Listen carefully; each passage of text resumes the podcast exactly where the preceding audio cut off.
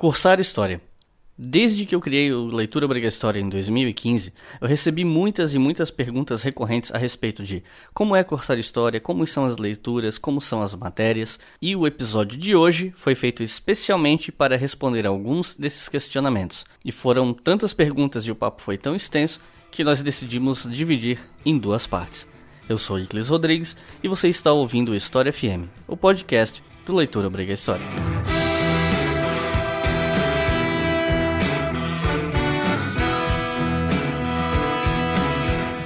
Salve ouvintes do História FM, bem-vindos a mais um episódio do podcast do Leitura Obriga História e hoje vamos falar sobre cursar História.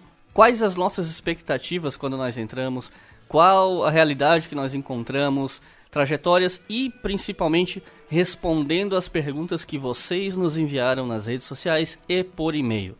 Eu tô aqui hoje com convidados que, se vocês ouviram os outros episódios, vocês já conhecem, mas obviamente que eu vou pedir para que eles se apresentem de novo. Então, primeiramente, Potter se apresenta para a galera. Bom, é, eu sou Luiz Felipe Zimmermann, mais conhecido pelos meus amigos de graduação como Potter né, e outros amigos também, e eu sou atualmente professor de História na rede municipal de Palhoça, que é um município da Grande Florianópolis, aqui em Santa Catarina. Também conosco estão aqui Rodrigo, então por favor, Rodrigo, se apresente. É, eu sou Rodrigo Prates Andrade, doutorando da, do programa de pós-graduação em História da, da Universidade Federal de Santa Catarina, universidade na qual fiz minha graduação e meu mestrado. E no decorrer do episódio, quando o pessoal chamar alguém de ursinho, saibam que é o Rodrigo, tá? e também conosco está o tio Chico, então, por favor, tio Chico, se apresenta aí. É, meu nome é Vinícius Aleixo Fedel. É, eu atualmente estou na graduação de História na PUC Campinas e eu integro o programa do PIBID. É isso aí, então vamos falar um pouco sobre as nossas experiências em sala de aula, como estudantes, como professores, quem esteve, quem não esteve, e tirar as dúvidas de vocês que estão nos ouvindo, porque eu sei que muita gente que nos ouve quer saber mais sobre a experiência docente, sobre possibilidades de pesquisa ou mercado de trabalho. Então, na medida do possível, a gente vai tentar tirar muitas das suas dúvidas, tanto respondendo perguntas diretas como discutindo livremente sobre os assuntos. Eu tenho certeza que esse episódio vai ser muito útil para vocês depois dos comerciais.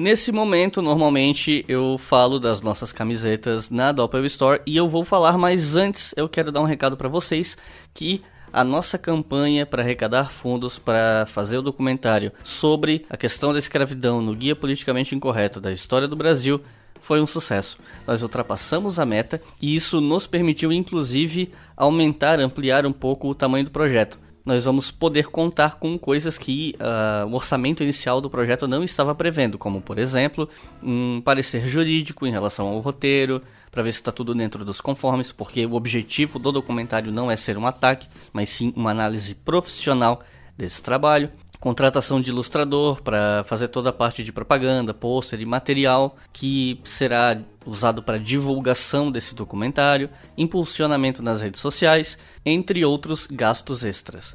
Então eu queria muito agradecer a todos vocês que ouvem o História FM e que ajudaram com esse projeto, com divulgação. Eu tenho que ver ainda como vai ser a rodada de pagamento, porque eu estou gravando esse áudio no sábado e só no domingo que a campanha acaba. Então ainda tem que ver se vai ter inadimplência, se as cobranças serão só agora, se já foram. A primeira vez que eu fiz uma campanha no Catarse ainda não sei. Mas em geral deu tudo certo e eu queria muito agradecer a todos e todas vocês que contribuíram e apoiaram esse projeto. E com relação à nossa loja na Doppel Store, nesse mês de agosto a gente está com uma promoção bem bacana que vai durar até que os estoques durem, que é o seguinte: na hora de comprar as camisetas na loja, se você comprar três camisetas, na hora de fechar a compra você usa o cupom ObrigaStore, que é o nome da loja.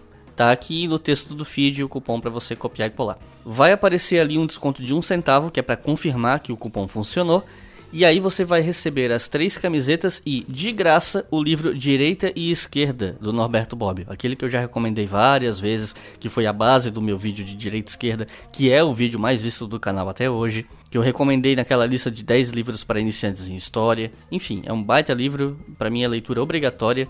Se um dia eu for dar aula em alguma universidade e for algo de história contemporânea, século XIX pra cá, com certeza esse livro vai estar tá na lista de leituras obrigatórias da disciplina, porque se tem uma coisa que eu tô cansado é de ver gente falando besteira sobre esse assunto. E você pode levar esse livro de graça comprando três camisetas excelentes, de excelente qualidade e com estampas muito legais na nossa loja na Doppel Store. Então aproveita que, como eu disse, essa promoção vale só enquanto durarem os estoques.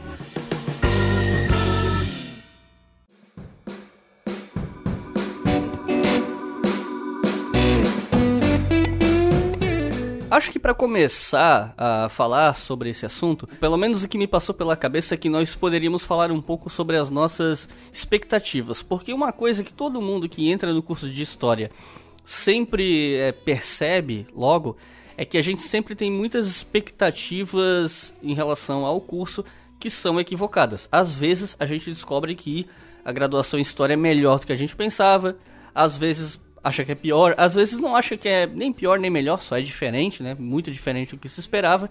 Então, a gente pode começar falando sobre isso. Quais eram as expectativas que nós tínhamos quando nós entramos? O que é que a gente queria estudar? Como a gente achava que era currículo, que eram as aulas, que eram os estudantes, a turma, né? Então, vou começar perguntando pro Potter qual foi a experiência dele, porque ele entrou primeiro, né? Entrou em 2008 na graduação, né? Então, a minha expectativa do curso de História era basicamente, bom, eu estava lá né, no meu terceiro ano do, do, ensino médio e eu tinha que escolher um curso. E eu, curiosamente, embora muitas pessoas tenham problema de não gostar de um monte de coisa, né, eu gostava de coisa demais. Gostava até de matemática, coisa que é rara em historiadores. E eu tinha a impressão de que história e matemática em particular eram as coisas das quais eu melhor entendia. Diferente de outros graduandos, eu sempre gostei da ideia de ser professor, sempre me encantou desde muito cedo. E eu queria fazer uma das duas áreas, né? Mas história me parecia uma coisa que tinha a ver com a minha vontade de conhecer melhor o mundo, de conhecer melhor a realidade humana, compreender melhor. Sempre me encantei por diferentes culturas e tudo mais. Além disso, eu achava, né, de outras possibilidades, que muita gente que gosta de história, coisa assim, ah, pensa em fazer direito. Muita gente diz pra gente, né, ah, você gosta de história, você vai adorar cursar direito. Aqueles papos, assim, da família que te empurra para um projeto, né, classe média, padrão e tudo mais. E eu achava que história era uma coisa que eu conhecia melhor, dominava melhor, sabia o que que era, porque tinha estudado história desde o sexto, desde da época quinta série, né? melhor do que direito, melhor do que filosofia e sociologia, que também me interessavam, melhor do que geografia, achava que entendia de história. E lógico, a gente entra no curso e percebe que não. Como qualquer outro curso de ensino superior, a gente vê que tudo aquilo que a gente né, conhecia e tal era só um resultado de um trabalho que já tinha sido mediado e tal para chegar até nós, né? Mas que a pesquisa histórica é um processo muito mais profundo do que aquilo que a gente sabe do passado ou acha que sabe do passado. Fui aprendendo né, um pouco como essa história é construída, fui aprendendo um pouco como né, os debates acadêmicos são feitos. Isso foi um pouco esse, esse choque para mim, né, compreender de que tipo de matéria é feita a história e perceber que o desafio que era, para além de saber como o passado tinha sido, achar que tem algum lugar onde esse passado está guardado, compreender todos os debates que estavam ali dentro, né, e como se posicionar frente a esses debates e como pesquisar. Então esse foi o meu principal desafio, né? Até hoje eu tenho mais facilidade, talvez, né, pelo trabalho com livros didáticos, sendo professor e tal, tenho mais facilidade de expor os assuntos, de simplificar e tudo mais, de saber fazer uma síntese significativa para os alunos, do que de me aprofundar nos debates intensos do estado da arte, de compreender em que par estão os debates. Na graduação, né, eu desde cedo me envolvi com bolsas de, de estudo, né, tinha um programa lá que era o PET, que era um laboratório, depois que eu saí do PET, fiquei dois anos nesse laboratório de pesquisa, tem várias universidades em vários cursos, talvez alguns dos que estão ouvindo conheçam os laboratórios do PET, né? E depois eu fui para bolsas de monitoria e fiz iniciação científica como voluntário. E essa foi basicamente a minha trajetória dentro da universidade, né? Era uma época que tinha bastante bolsas. E acho que basicamente é isso. Outras coisas podem surgindo na conversa. Bom, eu e o Rodrigo começamos juntos a graduação em 2009, né? Eu vou falar um pouco sobre a minha experiência agora porque a entrada, a minha entrada na universidade foi um ponto fora da curva. Eu terminei o meu ensino médio em 2003 e eu fiquei anos sem fazer vestibular, por uma série de questões pessoais, financeiras e tal. E aí lá para meados de 2000 e, em 2007, na verdade, eu fiz vestibular para história, para UFSC, para o curso de história noturno, que era o curso que começava em agosto no segundo semestre. Eu não passei na primeira fase. Foi um dos primeiros anos que, ou talvez o primeiro ano com cotas de escola pública e raciais na UFSC. Só que na época eu era contra cotas. E mesmo podendo fazer uso da cota de escola pública, eu preferi não fazer por uma questão de coerência, né? Minha posição em relação a isso mudou, não de coerência, mas em relação a cotas. Mas no fim das contas, eu. 31 não cotistas passaram, eu fiquei em 35. E aí, quando teve a primeira chamada geral, chamaram três pessoas. Eu precisava que chamassem quatro para que eu me matriculasse. Então, vendo que não tinha dado em nada, fui, procurei um emprego, acabei conseguindo por indicação de uns amigos e esqueci do assunto. Por sorte, eu fui verificar um e-mail antigo que eu nem usava mais e tava lá um recado da UFSC, isso lá para julho ou agosto de 2008, falando que eu tinha sido chamado na 14ª chamada geral porque tinha começado o semestre à noite e alguém desistiu abriu vaga para mim. Só que eu tava trabalhando em Garopaba, que é uma cidade que fica a 75 quilômetros de Florianópolis, e eu não podia me mudar para Floripa. Então eu tranquei a primeira fase mediante justificativa, que foi aceita, porque trancar a primeira fase requer uma justificativa para saber se vão ou não guardar a vaga para você. A justificativa do meu trabalho foi aceita. E aí eu comecei em 2009, só que no período matutino. E quando eu entrei no curso de história, eu já estava há anos fora do ensino médio e o que me motivou a entrar em história era estudar religiosidades. Eu fui, na minha infância, começo da adolescência, eu fui católico. Eu cogitei a possibilidade, até quando era criança, de ser padre, ainda bem que eu não levei essa ideia adiante, ainda mais sendo criança. E depois eu acabei migrando pra, pra igreja adventista. Eu demorei a entender. então, aí depois eu migrei para a igreja adventista por influência de uns amigos, não cheguei a me batizar nem nada, fiquei um tempo lá. No começo gostei muito, mas depois me decepcionei muito, assim como tinha me decepcionado com a Igreja Católica. E aí eu permaneci cristão, mas eu criei uma, uma antipatia muito forte a instituições religiosas, principalmente cristãs, porque é a hegemonia aqui no Brasil, né? Então eu entrei querendo estudar religiosidades até para estudar aspectos negativos das religiões, das instituições religiosas, porque é isso que era me motivava.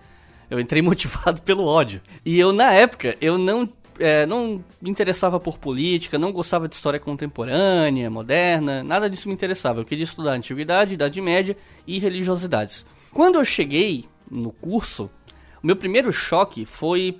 Quer dizer, meu primeiro não, alguns choques foram perceber algumas coisas que foi o seguinte. Primeiro, eu achava que a turma do curso de história é, que eu ia me deparar com uma turma um pouco mais madura do que de fato eu encontrei. E isso não é um demérito da nossa turma, da turma que eu entrei.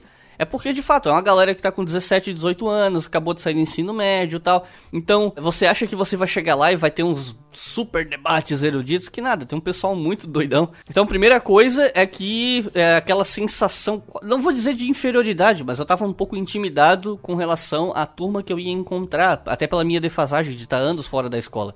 E eu percebi que não tinha defasagem nenhuma ali nesse sentido. Outra coisa que eu percebi também é que quando eu entrei, eu tinha essa idealização de que era mais fácil estudar, e aí quando eu digo estudar, eu não estou falando por conta própria, eu digo ter aulas mesmo, né? ter contato com professores. Eu achei que era mais fácil escolher, é, ter variedade de escolha de temas para estudar. A verdade é que departamentos têm um limite de número de professores que podem ter baseado no número de concursos, né? No, quantos concursos são alocados para cada instituição, cada departamento, e não tem professor sobre tudo. Isso não, eu sempre soube disso, mas eu achei que ainda que ia ter um pouco mais de variedade.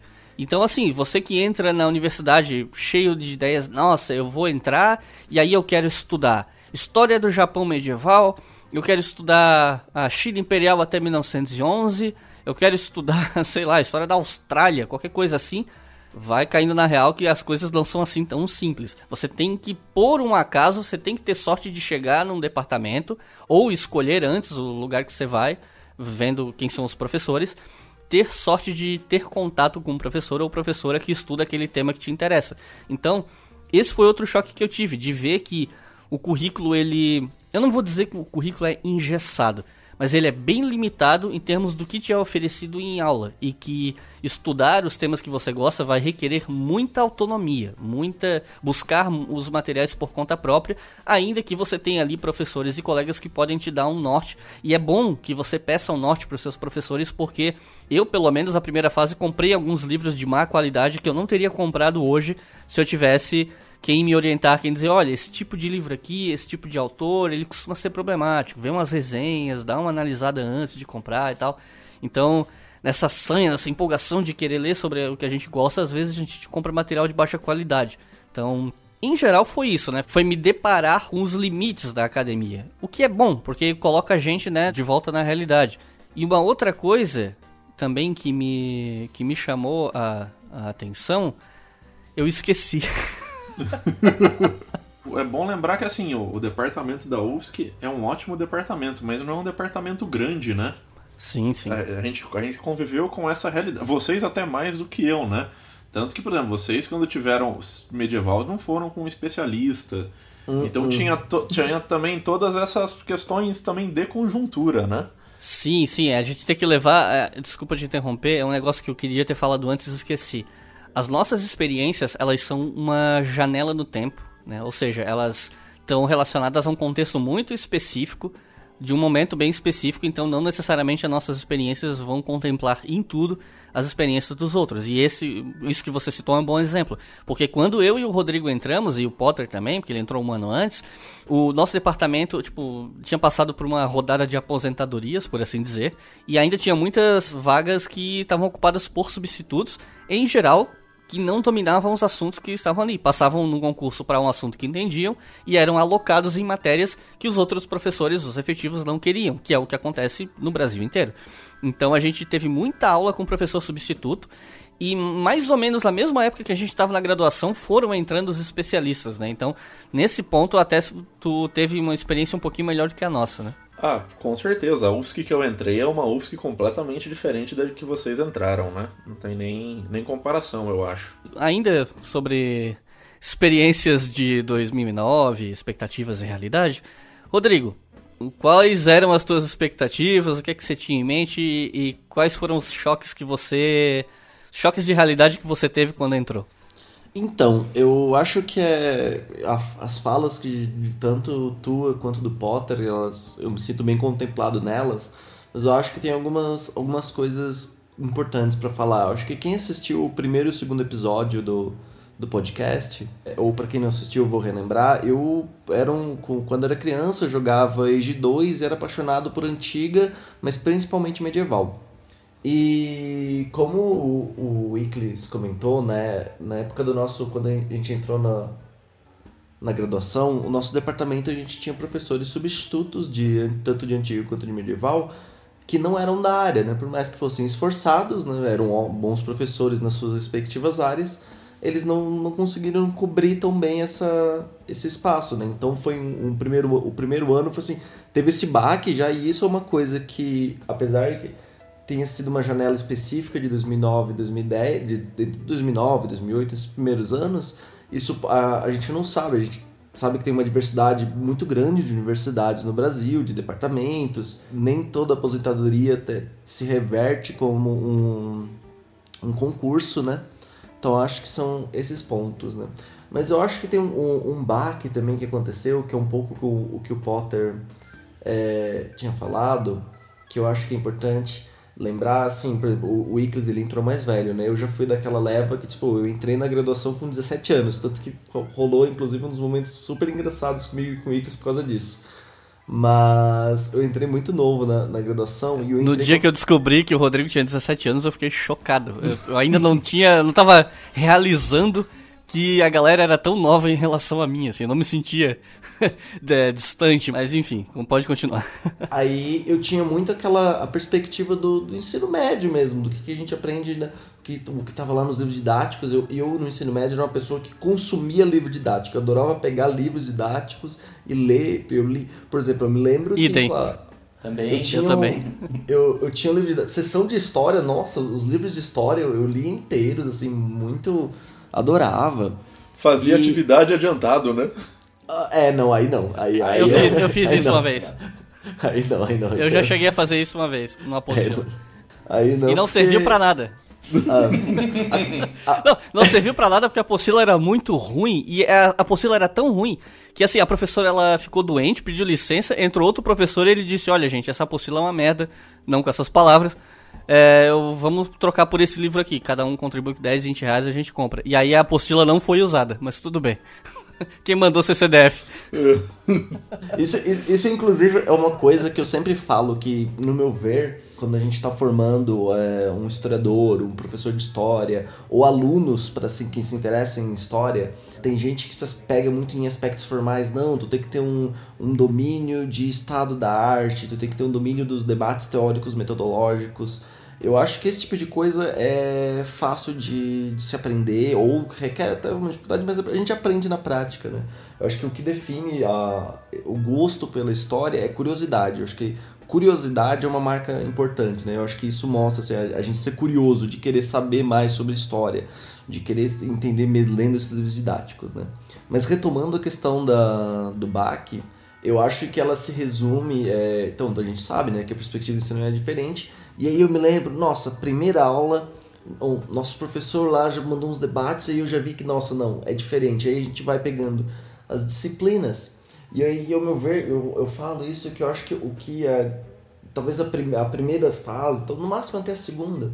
Normalmente na primeira fase a gente vê essa distin distinção, né? Quando a gente é, sai do ensino médio, faz o vestibular por curso de história, a gente pensa que a gente vai responder. As perguntas que estão na nossa, cabeça aqui, pra, que regem a história pra gente é o que e quando.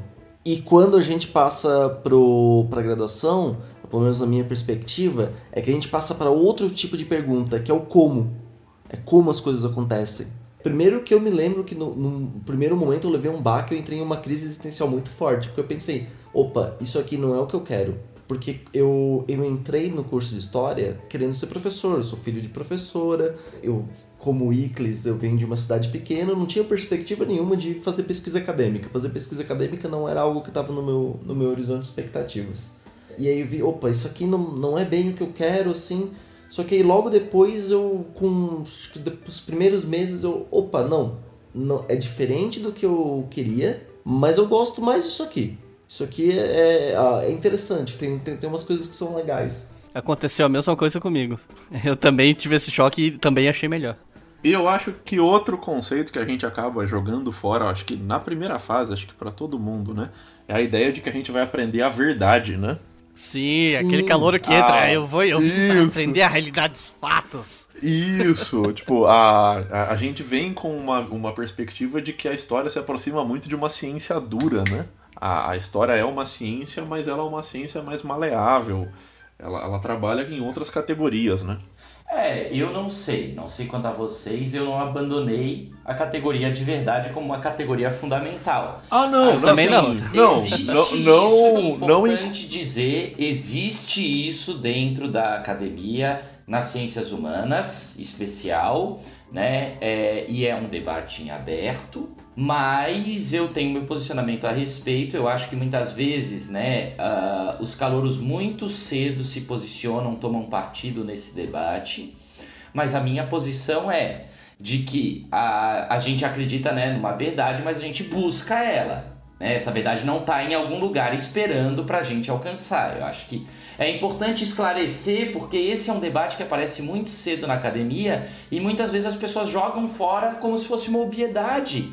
Né? Elas abraçam com uma força muito grande essa coisa de que não, a gente não trabalha com a categoria de- da verdade. Não, a gente trabalha, mas a verdade não está em algum lugar pronta né? Ou não vamos em algum momento ter essa é a verdade pronta e tal. Até porque, como dizia o Rodrigo, né? Quando a gente parte, sai da perspectiva de que a gente vai descobrir só o que e quando, né? E começa a perguntar como e tal, a gente sai também daquela noção de que a gente vai encontrar um documento com uma verdadeira coisa, né, ou tudo mais. Não, a gente produz os nossos documentos na pesquisa. A gente olha para coisas que ninguém tinha olhado e começa a abordar elas e questionar. Então, é uma ciência sempre que vai se construindo para compreender como as coisas aconteceram né? Mas não assim, significa... com certeza. Não, não é uma questão de jogar a verdade Mas também fora, não mas... tô, né? Porque seria, É, seria arrogante da minha parte dizer, é, descartem também esse pessoal que não usa a categoria da verdade imediatamente. Não, mas é- a questão é- né? E acho que vocês Não, mas a também. questão.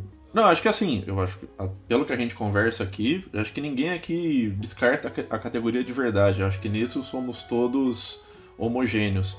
Entretanto, a ver, a- o pensamento sobre verdade que a gente entra na primeira fase, enquanto Claro. aquela coisa absoluta e única, é completamente diferente da, da percepção de verdade que nós temos hoje, né? É um- foi uma desconstrução e uma reconstrução. É, é um processo muito mais complexo do Não, que no começo só- do curso. Eu só tô falando isso, desculpa, eu só tô, só fiz essa ressalva pensando no público, né? Como é que eles vão receber quando a gente diz não, a gente perde essa noção de verdade. Calma, não é bem assim.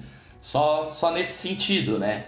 Não, claro, é só colocando, acert- ah, colocando os pingos nos is, né? É- Sim. é- essa é a ideia disso aqui, né? Sabe aquela discordância que não é uma total, uma total uma discordância, que eu acho que é um ponto interessante? Que eu, eu, eu comento isso com. eu já. Acho que desde o final da graduação isso me incomodava, que é como as as pessoas tinham, tinham determinados grupos que evitavam usar o termo ciência, né? E aí eu logo fui pensando, mas peraí, gente, vocês estão batendo numa ciência que é tipo, é muito século XVIII e XIX. A ciência no século XX ela passou por que vamos botar entre aspas as ciências duras, né, que a gente entende como ciências exatas e mesmo ou bi- biológicas, elas passaram por uma série de transformações.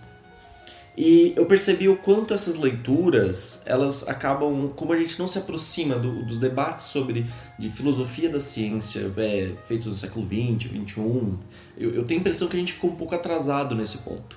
E aí eu acho que é, o que pode ser interessante né, nesse, nesse fato, eu acho que não, eu, eu concordo, que, até principalmente pelo, pelos contextos, momentos políticos que a gente vive, que a gente tem de fake news a fake history, Sim. é, acho que é muito importante frisar que a gente olha, não, é, a história tem determinados procedimentos e tudo, mas eu acho que a gente tem uma questão que é.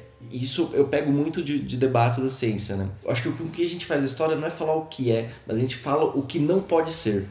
Sim, sim. O princípio da ciência é poder estar errado. Tanto que quantas vezes a gente é, pega um historiador de uma ou duas gerações atrás, a gente fala, não, é, ah, aqui faltou essa compreensão disso, é compreensão daquilo, a gente faz o conhecimento progredir, né? A gente vai o conhecimento andar.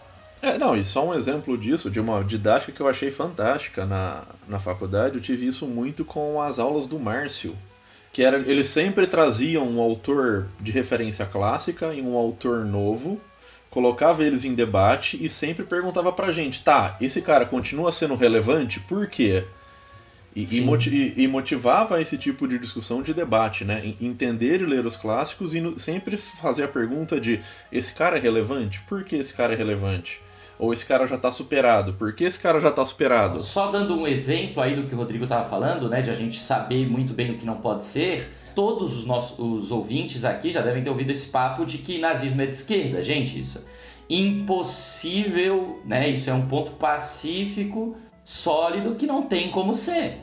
Né? Porque não, não regride tanto assim o conhecimento construído sobre o passado a ponto de dar essa volta toda sobre um tema tão estudado que é o nazismo. Podem ser transformadas muitas coisas sobre a nossa percepção do nazismo, muitas coisas novas serem compreendidas? Podem, mas tem algumas coisas que estão resolvidas. Nazismo não é de esquerda. Acho que o, o, o Potter deu um exemplo perfeito, né? Poderíamos citar outros tantos aqui, ou outras é, que- coisas que acontecem, né? Mas eu acho que essa é uma, é uma das questões é, importantes. Eu acho que esse talvez tenha sido o, o, o maior baque, né? De ver uma história que é, é, é muito diferente do que a história que a gente tem no ensino médio para a história que a gente tem no, no ensino superior, na graduação, né? Acho que essa, ao meu ver, foi o, o baque que mais me marcou, de fato.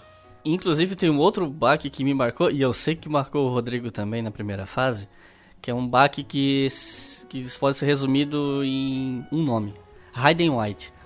Na primeira fase. Na primeira fase você entra na universidade com aquela cabeça de ah, e aprender os fatos e as verdades e vou estudar aqueles assuntos super legais. E aí chega o professor de introdução aos estudos históricos e dá um high white na sua cara. Com enredos históricos e o enredo romanesco e não sei o que, e você fica, hã? Quê?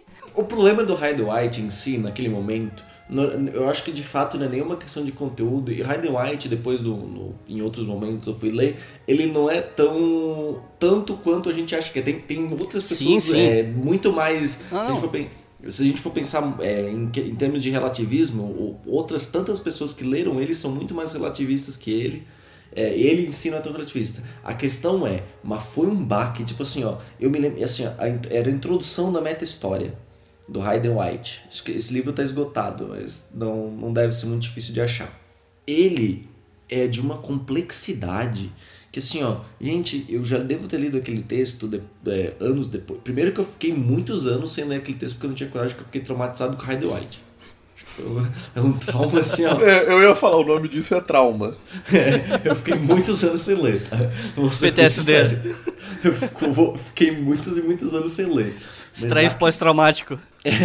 Você chegava perto do Rodrigo, Hide White! Aí ele se encolhia assim, caía no chão babando.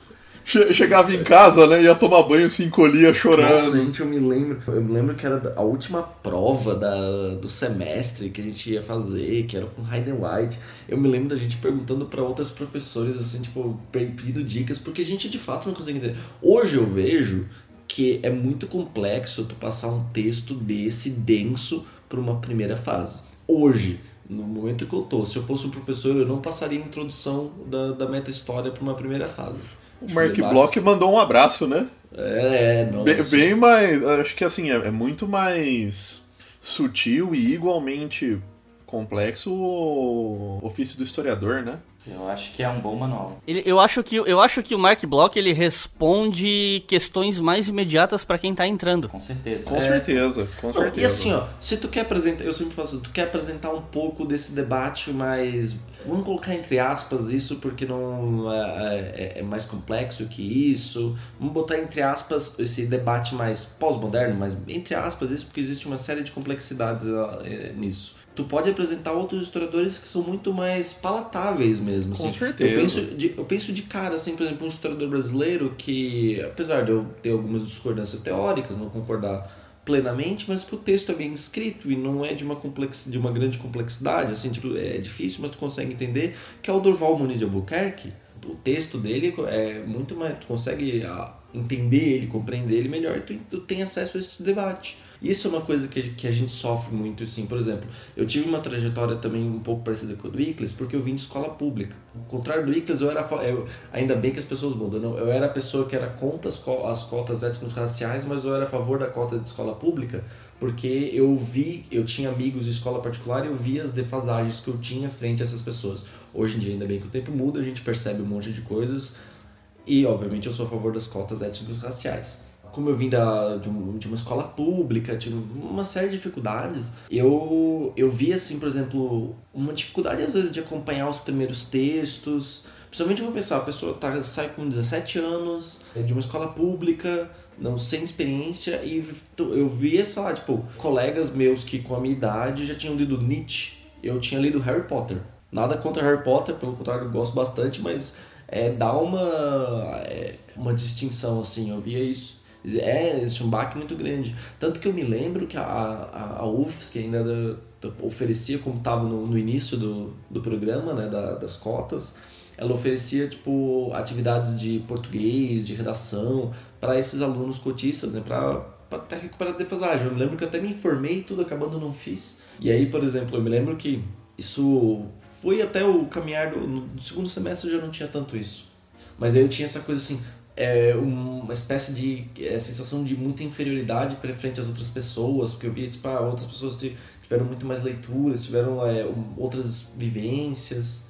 E eu acho que isso pesa muito. Eu me lembro que na época eu quase fiz ciências sociais e letras. É, vejo que eu gosto do campo de humanas, né? É, ganhar dinheiro não é uma meta de vida. Não, não, não tá na. ganhar dinheiro nunca foi uma meta de vida. É... eu olhava isso pensando, eu pensava, tá, não, essa coisa assim, talvez eu vá para outro curso. Eu acho que é uma coisa que acompanha muito. O primeiro, tanto que o primeiro ano é o ano que normalmente as pessoas tem, tem uma grande. É, tá me faltando a palavra, evasão uma Sim. grande evasão no, no primeiro ano. Né? Eu acho que esse tipo de baque é bem problemático. Eu acho que as, é, as universidades tipo, tinham que, pelo menos, um caso específico da UFSC, a universidade não tinha esse acolhimento. Eu, eu sentia que o curso não tinha esse acolhimento tão bom para esse calouro. Né? Pra, eu acho eu senti um pouco essa dificuldade. assim. Tu, tu assusta demais o calouro. É, eu acho que talvez tenha uma sensibilidade, falando como professor, né? Uma sensibilidade que às vezes os professores não têm tanto, né, que eles acham que tem que botar os alunos a par dos debates. E tem que saber como fazer isso, né? Pegando o exemplo do Heidenreich que tu estava falando, bom, uma aula tem que ser acima de e a aula leitura do texto contando com isso, né? Toda a parte que você oferece, oportuniza de aprendizagem, o foco é que você ofereça uma síntese significativa. É sempre em torno disso que você tem que pensar. Quais são as questões centrais, o que que você quer passar, porque muitas vezes, né, o aluno vai pegar um texto, vai querer tirar toda a complexidade daquele texto, vai sair se achando um burro e não vai aprender nada daquilo que você queria passar. Né? Então, isso são questões sempre que, como professor de história, a gente tem que pensar, né? Como fazer isso de uma maneira que o aluno vai extrair daquilo uma síntese significativa e não um trauma ou qualquer outra coisa, né? É, porque eu acho que muitas vezes, porque é, nesse caso, ou você gera trauma ou você gera até a empatia, né? Que às vezes você passa um texto mega complexo, que, que tem um conteúdo denso, é importante, mas você não tem o objetivo de, de fazer os alunos entenderem, né? E no fim o que você gera é, é apatia, é como se não tivesse passado nada. Aproveitando a fala do tio Chico, eu queria perguntar, já que a gente não perguntou ainda, uh, tio Chico, qual foi a tua experiência quando você entrou na universidade em termos de expectativa e realidade. Quando eu digo qual a tua experiência, eu tô falando mais acadêmica, não os porres, né? Sim. Não, então, é, cara, eu acho que de todos aqui, é, eu acho que eu tive a, a minha trajetória acadêmica, e ainda estou tendo a minha trajetória acadêmica mais poliana, né? Porque eu, eu, eu, eu não peguei essa referência, me senti o Capitão América. É, poliana porque, meu, tipo, basicamente assim, tipo, eu, eu, eu sei que eu quero fazer história desde a quinta série a minha família sempre me apoiou nisso, e que eu sei que já não é algo muito comum. É, me apoiou a tal ponto de que eu sou de São Paulo, do interior de São Paulo, de Campinas, e a universidade que eu passei pela primeira vez quando eu entrei em 2011, e inclusive tive o prazer de ter todos vocês como meus veteranos, foi na UFSC. E assim, meus pais chegaram e falaram: não, a gente banca. A gente banca você em outro estado, morando sozinho, sem precisar trabalhar. Então, assim, você só precisa estudar. E eu meio que não fiz isso. É... E... e eu não só. E assim. É um desgraçado. E assim, piadas à parte, porque é, é claro que assim, eu não, é, não é que eu não fiz nada, eu estudei muita coisa, mas eu estudei as coisas que eu não precisava estudar. É, eu não consegui terminar meu curso em Florianópolis, voltei para Campinas, fiz outro vestibular, entrei na PUC e continuo fazendo curso de História. Então, assim, nesse sentido de, de suporte, tanto eu digo emocional, até questões materiais, é nesse aspecto que eu digo que a, que a minha experiência eu acho que foi a mais poliana, porque mesmo com os percalços, eu nunca deixei de ter todo esse apoio e incluso o apoio de vocês, que sempre estavam ali para conversar, para trocar ideia.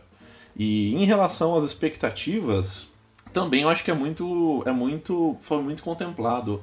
A gente tem um abismo muito grande, né, da história que a gente vê na escola para o que é o, o curso da universidade. Entretanto, quando eu, eu entrei e comecei a entender que justamente a, na universidade a gente aprende a fazer história, a gente aprende a construir, a gente aprende a, produzir. É, e avaliar história também, né? Avaliar Exatamente. uma história bem feita, o que não é.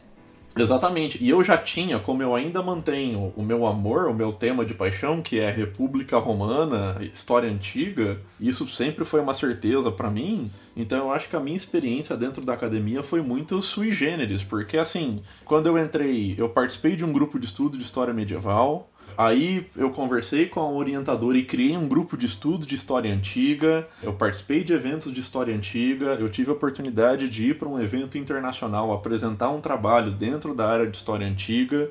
Então, assim, é, eu sempre fui um cara que, eu acho que isso, acho que diferente, sempre fui muito focado e muito sabendo o que estudar. E eu tive esse apoio, né? A, Aline me deu um, um suporte fantástico. Eu não tenho o que dizer em termos de auxílio, de corrigir trabalho, de apresentar autores, e isso porque ela nem, nem é da área de antiga, né? Ela é uma medievalista, mas o apoio que ela me deu. Fui monitor de história antiga por muito tempo.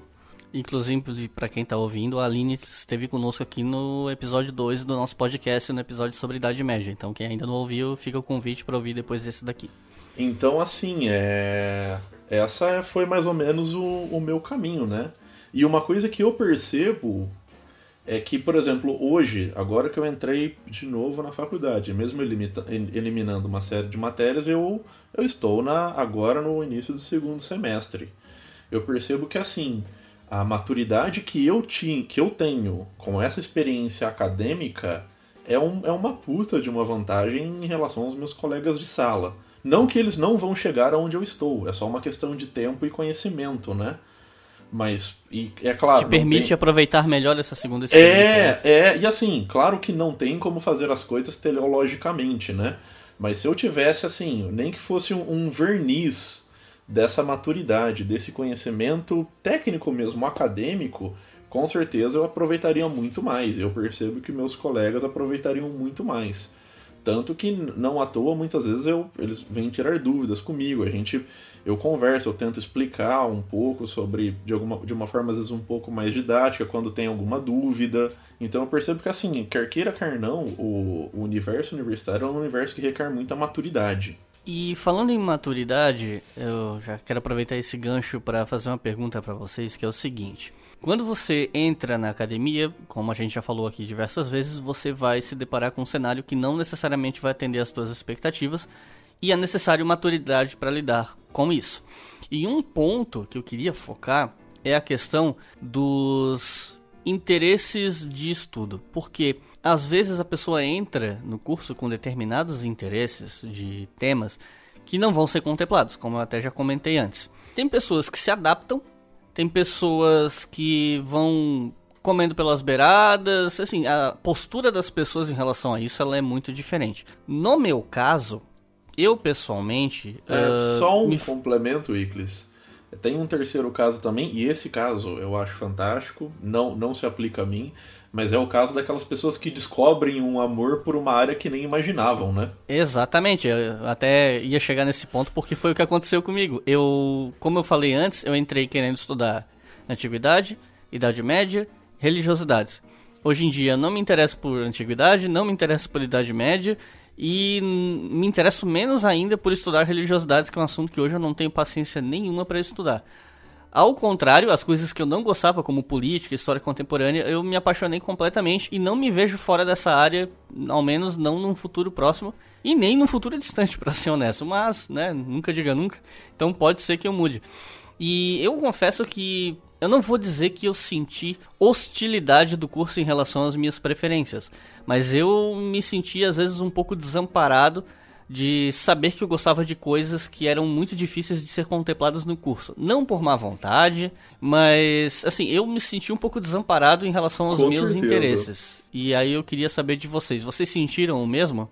Olha, Cara, eu posso, posso começar? Porque eu acho favor, que eu tive uma experiência eu tive, tenho uma visão diferente da experiência da graduação, talvez, do que a que vocês estão apresentando nesse sentido. Porque eu nunca vi essa impossibilidade né, de pesquisar temas, talvez pelo tipo de tema que me interessava. Por exemplo, eu tive uma experiência fantástica com todos vocês, que foi a experiência da gente organizar grupos de estudo. E os grupos de estudo que a gente organizou, antes sem professor nenhum orientando, eles serviram para a gente construir uma demanda dentro do nosso curso sobre história antiga e história medieval. Primeiro sobre história medieval e depois com o tio Chico né, sobre história antiga. Permitiram que a gente fizesse, que a gente estudasse sem depender das disciplinas da graduação. Isso é uma coisa importante, né? O que é estudar numa universidade? Não é fazer as disciplinas e tirar um diploma. E nesse sentido, me permita discordar de você, tio Chico, mas esse negócio de que você não estudou é uma grande bobagem. Você, um cara que fez latim, sei lá quantos semestres, um cara que estudou vários livros de história romana, que virou uma referência para os outros graduandos em história romana, né, em história antiga, que as pessoas né, conversam a respeito. Você não estudou no sentido de buscar o seu diploma, mas você estudou pra caramba e a universidade Concordo muitas com Potter nesse é ponto. isso.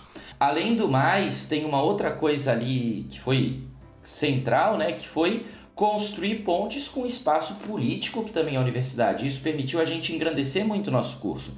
Porque eu não sei se vocês lembram, mas o interesse dos nossos professores não era, num primeiro momento, dentro de uma história do nosso curso, não era exatamente conseguir professores especialistas para dar conta das disciplinas que não tinham professores especialistas. Não.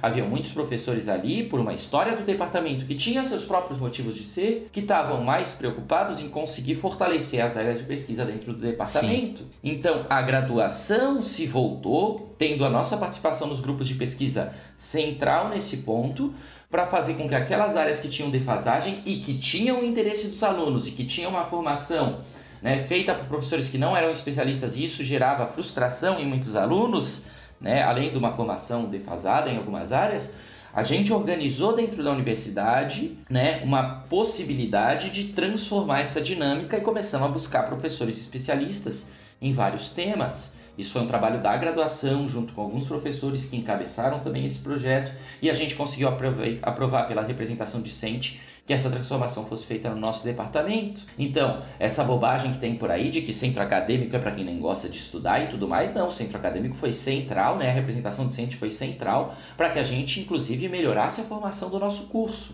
E pessoas como o tio Chico também tiveram oportunidades melhores, os que vieram depois, oportunidades melhores ainda de se debater sobre esses temas. Isso, né? É, isso é verdade. Ah, Quando eu falo em desamparo, isso não significa que a coisa tá perdida, né? Eu me sentia desamparado, mas eu fui atrás por conta própria, comprei livro pra caramba, estudei o que eu queria e não deixei ninguém ficar no meu caminho, né? É, porque também assim, a gente tem oportunidades de desistir, né? Quando a gente chega numa disciplina que a gente acha, ali eu vou estudar sobre história antiga, ali eu vou estudar sobre história medieval, e o professor não é especialista, e muitas vezes a gente até julga severamente esse professor, né? Porque às vezes é um, é um cara que foi contratado num concurso para temporário, que foi um concurso emergencial, que foi botado para dar cinco disciplinas que não estão na formação dele, porque ele é um doutor que se aprofunda há muito tempo numa super especialidade, e aí a gente julga severamente e pensa, não, eu perdi a minha chance chance de aprender história antiga, eu perdi a minha chance de aprender história medieval. Calma, a graduação é uma construção. Você pode encontrar outras pessoas com interesse nos temas, você pode. Né, tem caminhos para se construir ali. A graduação não é um espaço pronto para os seus estudos acadêmicos. é um espaço que você constrói junto. É diferente nesse sentido e professor substituto tem de vários tipos, né? Você tem desde os caras que são muito esforçados, porque valorizam muito aquele espaço ali, a oportunidade uhum. e o interesse dos alunos, sabem que os alunos não podem ser prejudicados pelo uhum. fato de que ele está numa disciplina que não é dele. E tem professores que não estão nem aí, né, dão aula de qualquer jeito, e aí cada professor a gente vai ter que lidar de um jeito, né? Não, e só para lembrar, assim, essa mesma lógica se aplica aos professores efetivos. Também. É, a, a, gente Às conhece, vezes até mais. A gente conhece vários professores que, meu, a gente percebe que o professor se desdobra para dar uma boa aula, para se manter atualizado, para conseguir tanto pesquisa, manter a linha de pesquisa dele, e a gente sabe como é essa essa cobrança produtivista hoje em dia para se manter as poucas bolsas que tem e ainda assim preparar uma aula e, e, dar a melhor aula possível. E a gente sabe que tem aqueles professores que estão simplesmente acomodados, né? E, esse tipo de, de relação a gente vê em qualquer lugar. Isso não é uma exclusividade da universidade, nem de professor substituto, nem do professor efetivado, né? Infelizmente. Só algumas coisas para colocar aqui. Uma das questões é que não necessariamente toda instituição de ensino superior vai ter essa possibilidade que a gente teve na UFSC, né, de construir essas demandas de pesquisa. Mas é bom que o aluno, né, busque caminhos, independente da instituição que esteja, porque muitas vezes existem caminhos para mesmo nessa instituição que não tem a mesma possibilidade de contratação de professores novos e tudo mais, é, existem muitas vezes caminhos que ele pode conseguir um orientador em outra universidade, né, pode conseguir alguma maneira de fazer a sua pesquisa, mesmo que não tenha um professor ali que se sinta capacitado, capacitado a orientá-lo. no seu estudo e na sua pesquisa. Eu acho que outro ponto importante, Potter, é justamente o diálogo com os próprios colegas, né? Isso. É, Isso. é, é conversar e, e ter com clareza qual que é a, a demanda da a- qual que é a demanda da maioria e daí você consegue ter uma clareza para ou colocar exigências ou construir os próprios espaços, né? Quem viu o podcast sobre a conquista da Gália por Júlio César, né? Conquista da Gália por Júlio César era um dos temas que me interessavam para fazer o TCC. E quando eu vi que os meus colegas olharam assim, ah, não, vai estudar Novembrada, que foi aqui em Florianópolis, vai estudar outro tema que seja mais fácil de pesquisar aqui. Ali eu me senti desafiado. Não, peraí. É, se eles estão achando que é impossível, é aí que eu vou, porque eu sei que dá para fazer uma pesquisa sobre isso aqui, pelo menos para o nível de TCC.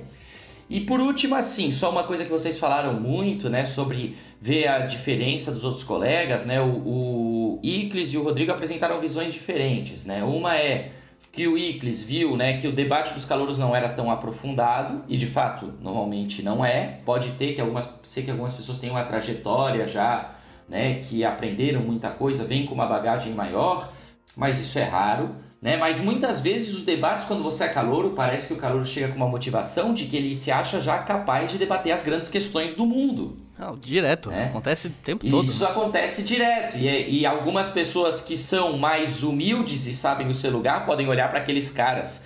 Né, fantasiados de grandes, geniais estadistas e teóricos e filósofos e tudo mais, e pode se iludir com essa imagem que eles têm de si mesmo. E é importante não, calma, não se engane, a coisa também não é assim, né? Os seus colegas não tão tão aprofundados, mas também, né, é importante respeitar aquela aquela carga que você tem de conhecimento. Por um lado, né, uma, é legal quando o aluno chega e já leu Nietzsche, mas pode ter certeza que quando ele chegar na gradua, no final da graduação e ler Nietzsche de novo, ele vai ver que não entendeu nada. É, a leitura As- dele vai ser completamente diferente. é, né? as leituras são diferentes. Essa é outra coisa que a gente aprende na graduação. Ler um texto no começo da graduação, ler o texto no final, a gente vê. Cara, é outro texto. É outra realidade. Aprendi coisas muito diferentes. Entendi coisas muito diferentes. Né? Bizarro é a experiência também de ver o que você escreveu, né? Sim. Cara, você pegar um trabalho de começo, de, de primeira fase, daí você já pega um, um trabalho, às vezes, de terceira, quarta fase, é absurda a diferença. Quando eu- uma vez, há uns meses, há tempo atrás, eu fui pegar um texto que eu escrevi na primeira fase. Eu fiquei olhando aquilo e pensei, nossa, que bonitinho essa criança em fase de alfabetização. Oi, Cris. Va- Vale lembrar que eu e tu a gente tem uma coisa dessas que está disponível na internet. Sim. Eu, cara, eu vou te falar que eu Ih, não acho o aquele artigo pesquisar. tão ruim assim. Não, eu não acho aquele artigo tão ruim assim, não, cara. Falar a verdade é que eu acho que. Eu, assim, podia ser bem pior, sabe? Ô, Icles, ô Icles, Crise dos mísseis cubanos. Oi, Podia ser pior, mas você não tá, foi. você tá Podia ser esque- ebola. É. Você tá esquecendo que você tá falando com o Lattes Boy, né, cara? Ah, sim. O Rodrigo, um dos muitos apelidos dele é Lattes Boy, porque ele era o cara obcecado por ter um currículo gigante, né? Então ele é o cara super crítico com a própria produção, porque, né? Esse maldito produtivista. Nem sou mais, agora eu produzo um ou dois artigos por ano no máximo. Que publica em revistas muito mais qualificadas, porque não precisa Sim. mais de Na verdade, não, aquela revista era melhor. Aquela revista era bem boa. E, e, cara, eu digo isso na maior franqueza, assim, o, em, termos de espírito academicista no bom sentido. No, no sentido de conseguir sintetizar um conhecimento em algo técnico. Cara, eu conheci poucas pessoas que têm uma capacidade maior do que o ursinho, assim. De, de ter esse ânimo, de ter essa motivação e de principalmente conseguir fazer isso. Eu acho um negócio assustador e louvável, assim, essa capacidade dele de produção, cara. Eu realmente acho fantástico. Ô, Iclis, a gente Eu tava não autorizado a puxar o saco um do outro? Que eu não Tava, entendi tava, isso. acho que sim, acho que sim, não sei. Ah, então vou esperar alguém me elogiar aí. Porque eu quero Tá também, bom. fiquei, fiquei com ciúmes. Ficou com ciúmes? Bom, agora que o Potter quer ser elogiado, então vamos passar pro segundo bloco pra responder as perguntas dos ouvintes. Beleza. Vamos fazer a interrupção aqui.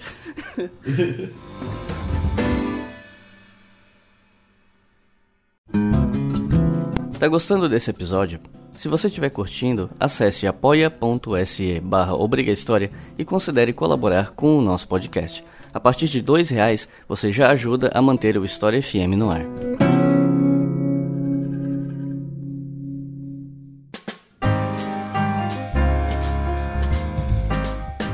Chegamos então ao segundo bloco do programa, onde nós vamos responder as perguntas do pessoal que acompanha, dos ouvintes. A primeira pergunta foi enviada pelo Gleis Colobão, de Fortaleza, no Ceará. Ele perguntou o seguinte: como é falar de história para uma população que, além de não saber o que é realmente a disciplina de história, pensam que é somente narrar os fatos e decorar as datas de os heróis? Onde essa forma simplista de entender, juntamente com o analfabetismo funcional, ficando vulneráveis a narrativas extremamente deturpadas da história. Nossa, cara, uma pergunta complexa, né? É daquelas que tu fica em posição fetal, inclusive. Assim, para mim, honestamente, pelo menos a primeira parte da pergunta, eu acho que tem mais, quem tem mais condições de responder aqui é o Iclis, né? Eu acho que ele é o cara que mais efetivamente consegue falar de história para a população de maneira geral, né? Bom, Tirando talvez o, o, o, Potter, que tem o universo dele das salas de aula, e eu que tenho um micro-universo que é o, o PIBID, mas o seu público é muito maior, né? Bom, a minha experiência uh, me diz o seguinte, que não quer dizer que a minha seja paradigmática ou a certa, né? Mas, de acordo com o que eu tenho vivenciado, quando a gente fala, quando esse tipo de perguntas chega a mim, de como falar de história para uma população, normalmente ela vem com um anseio de, um, de uma resposta definitiva ou de uma resolução. E infelizmente, os problemas que dizem respeito ao não entendimento da história por parte do público geral, alguns deles são insolúveis a curto e médio prazo. E algumas pessoas, elas são praticamente impermeáveis a certos tipos de esclarecimento, ou pelo menos em algum momento das suas vidas, elas têm momentos em que elas não são permeáveis à discussão, a um esclarecimento em relação a alguma coisa. O que eu tento fazer é sempre chegar nas pessoas com um respaldo uma coisa que eu insisto muito no canal é de dizer para as pessoas, olha, respeitem a hierarquia do conhecimento, que é diferente da falácia da autoridade. Nem todo acadêmico está certo, nem todo acadêmico tem todas as respostas, mas é, é um norte, é um mínimo de garantia, sabe? É melhor ter um pouco de garantia do que não ter nenhuma. Então, eu sempre tento levar conteúdo de forma respaldada. Isso quer dizer que as pessoas vão uh, entender, que elas vão respeitar esse conteúdo? Não mas é imprescindível fazer isso e aquelas pessoas que estão mais permeáveis acabam te ouvindo e aos poucos você vai conquistando as pessoas a confiança das pessoas para te ouvir. É, porque também assim, é, e isso eu, eu, eu, posso falar um pouco da minha experiência em, em sala de aula, né? Que é um universo bem reduzido. Mas assim, você prepara uma aula, você se preocupa com questão de fonte, de bibliografia, mas se o aluno não está aberto ao conhecimento, não tem muito que você pode fazer. Você pode sempre tentar instigar, você sempre vai procurar isso, né? Mas se, se a pessoa se fecha para o diálogo, você não, não, não pode obrigar ela, né? Você não pode forçar ela. Então também tem isso, a gente tem limitações, né?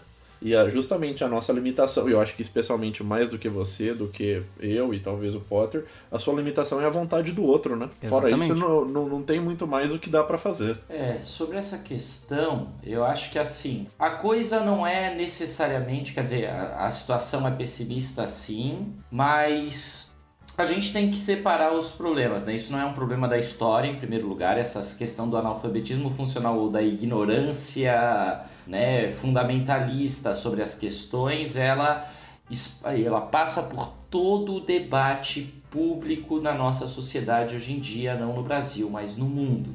Não dá nem para ter certeza, né? Eu, como professor, gostaria de dizer a educação é a solução. Mas, pô, tem um problema mundial na educação, então, né? Em todos os campos, em todos os lugares, porque o professor de ciências não consegue falar de aquecimento global, porque já tem, né? Nada, nada. O professor de geografia não consegue explicar da imigração.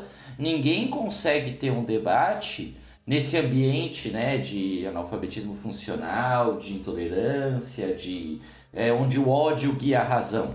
Então, essa questão é extremamente difícil. A pergunta dele também tem ali a questão de a percepção das pessoas sobre o que é a disciplina de história. Nesse ponto, aí sim, é um problema da educação né, de como se constrói o conhecimento histórico e de que não é só narrar os fatos e decorar datas e heróis. Mas não são só os professores ou só a escola que passa essa visão do que, que é história, né? Toda a sociedade vai construindo uma visão que vem da família, que vem das instituições, que vem das datas comemorativas, né, dos feriados. Isso aí a gente logo aprende na, no próprio curso de história, né?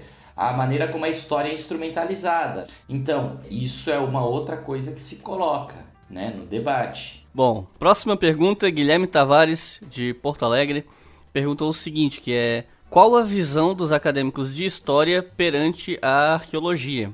Ele fala que há 10 anos, acredito que quando ele fez graduação, talvez, a visão era muito limítrofe, concebia a arqueologia como uma mera ferramenta da história. Ele fala que ele entende que as ciências se complementam e queria entender como nós, historiadores atuais, uh, enxergamos a arqueologia. Eu pessoalmente acho que isso é uma pergunta um pouco difícil de responder no sentido de que vai muito do olhar individual de cada historiador, mas também daquilo que cada historiador pesquisa e do como isso se relaciona ou não com a arqueologia. Como eu sei que o Potter tem alguma experiência em história antiga e o tio Chico se interessa por história antiga, que são áreas que dependem mais ainda da arqueologia do que é, campos mais recentes, eu acho que eu prefiro deixar vocês começarem a responder isso.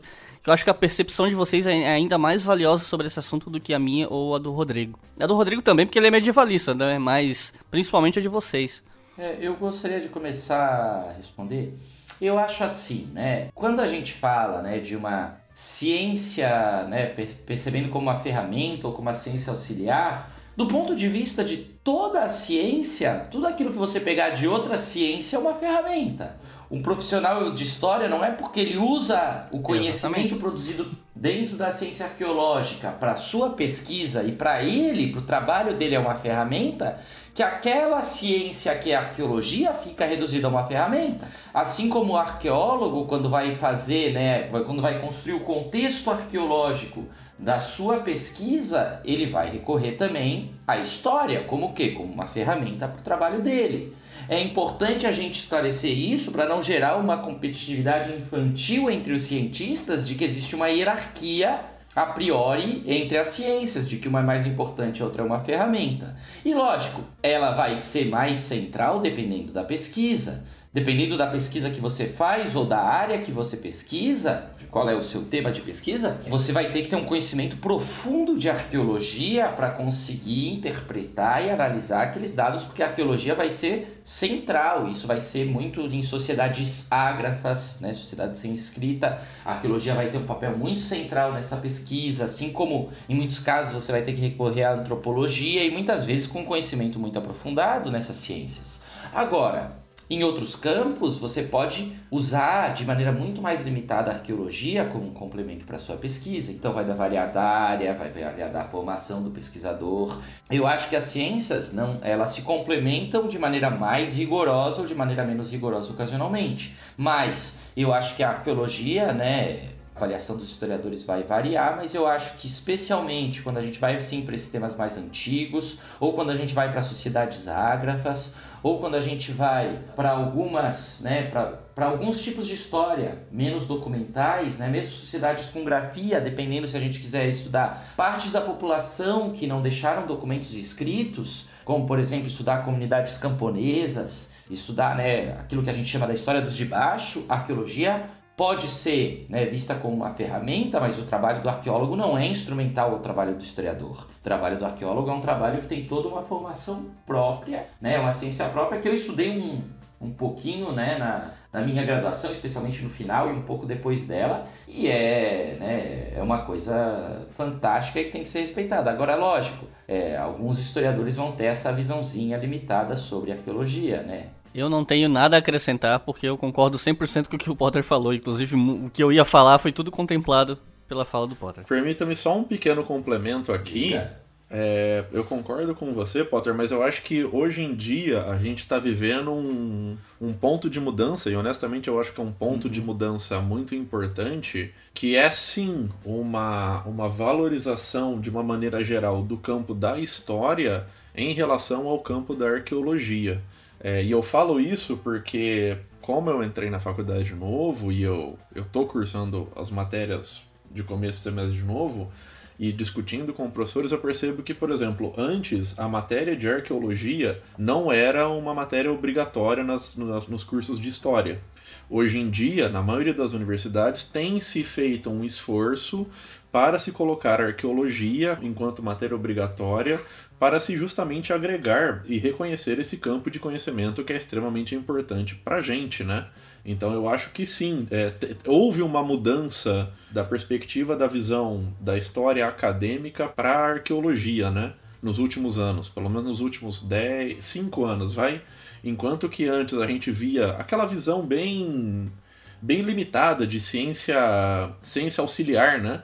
Como se fosse só uma, uma ferramenta que a gente pega sem uma vida independente. Assim como hoje também isso tem acontecido com a museologia, né? São áreas que eu tenho visto a história valorizando enquanto independente e, e colocadas em pé de igualdade. Nós somos irmãos aí, né?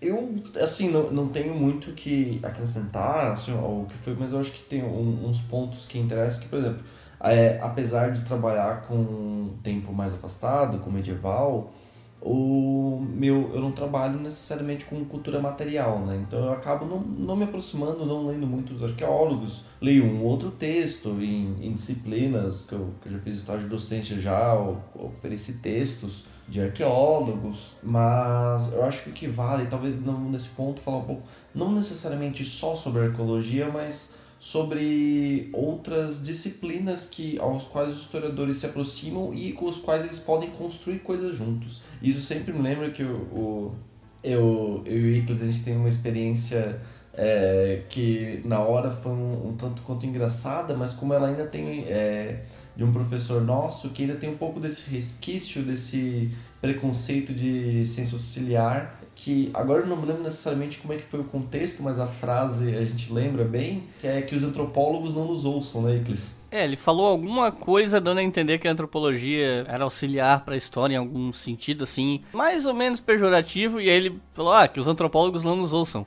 Mas a Mariane, aqui do canal, do Antropológica, tava na sala fazendo essa matéria com a gente. Aí o pessoal olhou para ela, começou a rir, e o professor disse, já nos ouviram. É, foi uma coisa que marcou bastante. Mas o, a questão é que, aí nesse ponto, por exemplo, é como. Eu acho que tem um. Por exemplo, eu sou uma pessoa que trabalha bastante com antropologia, eu leio bastante antropólogo, mas eu acho que tem um exemplo que acontece no nosso departamento no, de um espaço muito interdisciplinar, que é a área de história ambiental na, na Federal de Santa Catarina que ela é isso, ela tipo, é uma história que se constrói junto com geografia, se constrói junto com estudos ambientais, com, a, com os, as múltiplas disciplinas que compõem essa, essa área, né? Se o mestrado e o doutorado a gente chama de hiperespecializações, a graduação é essa primeira especialização que a gente faz, né?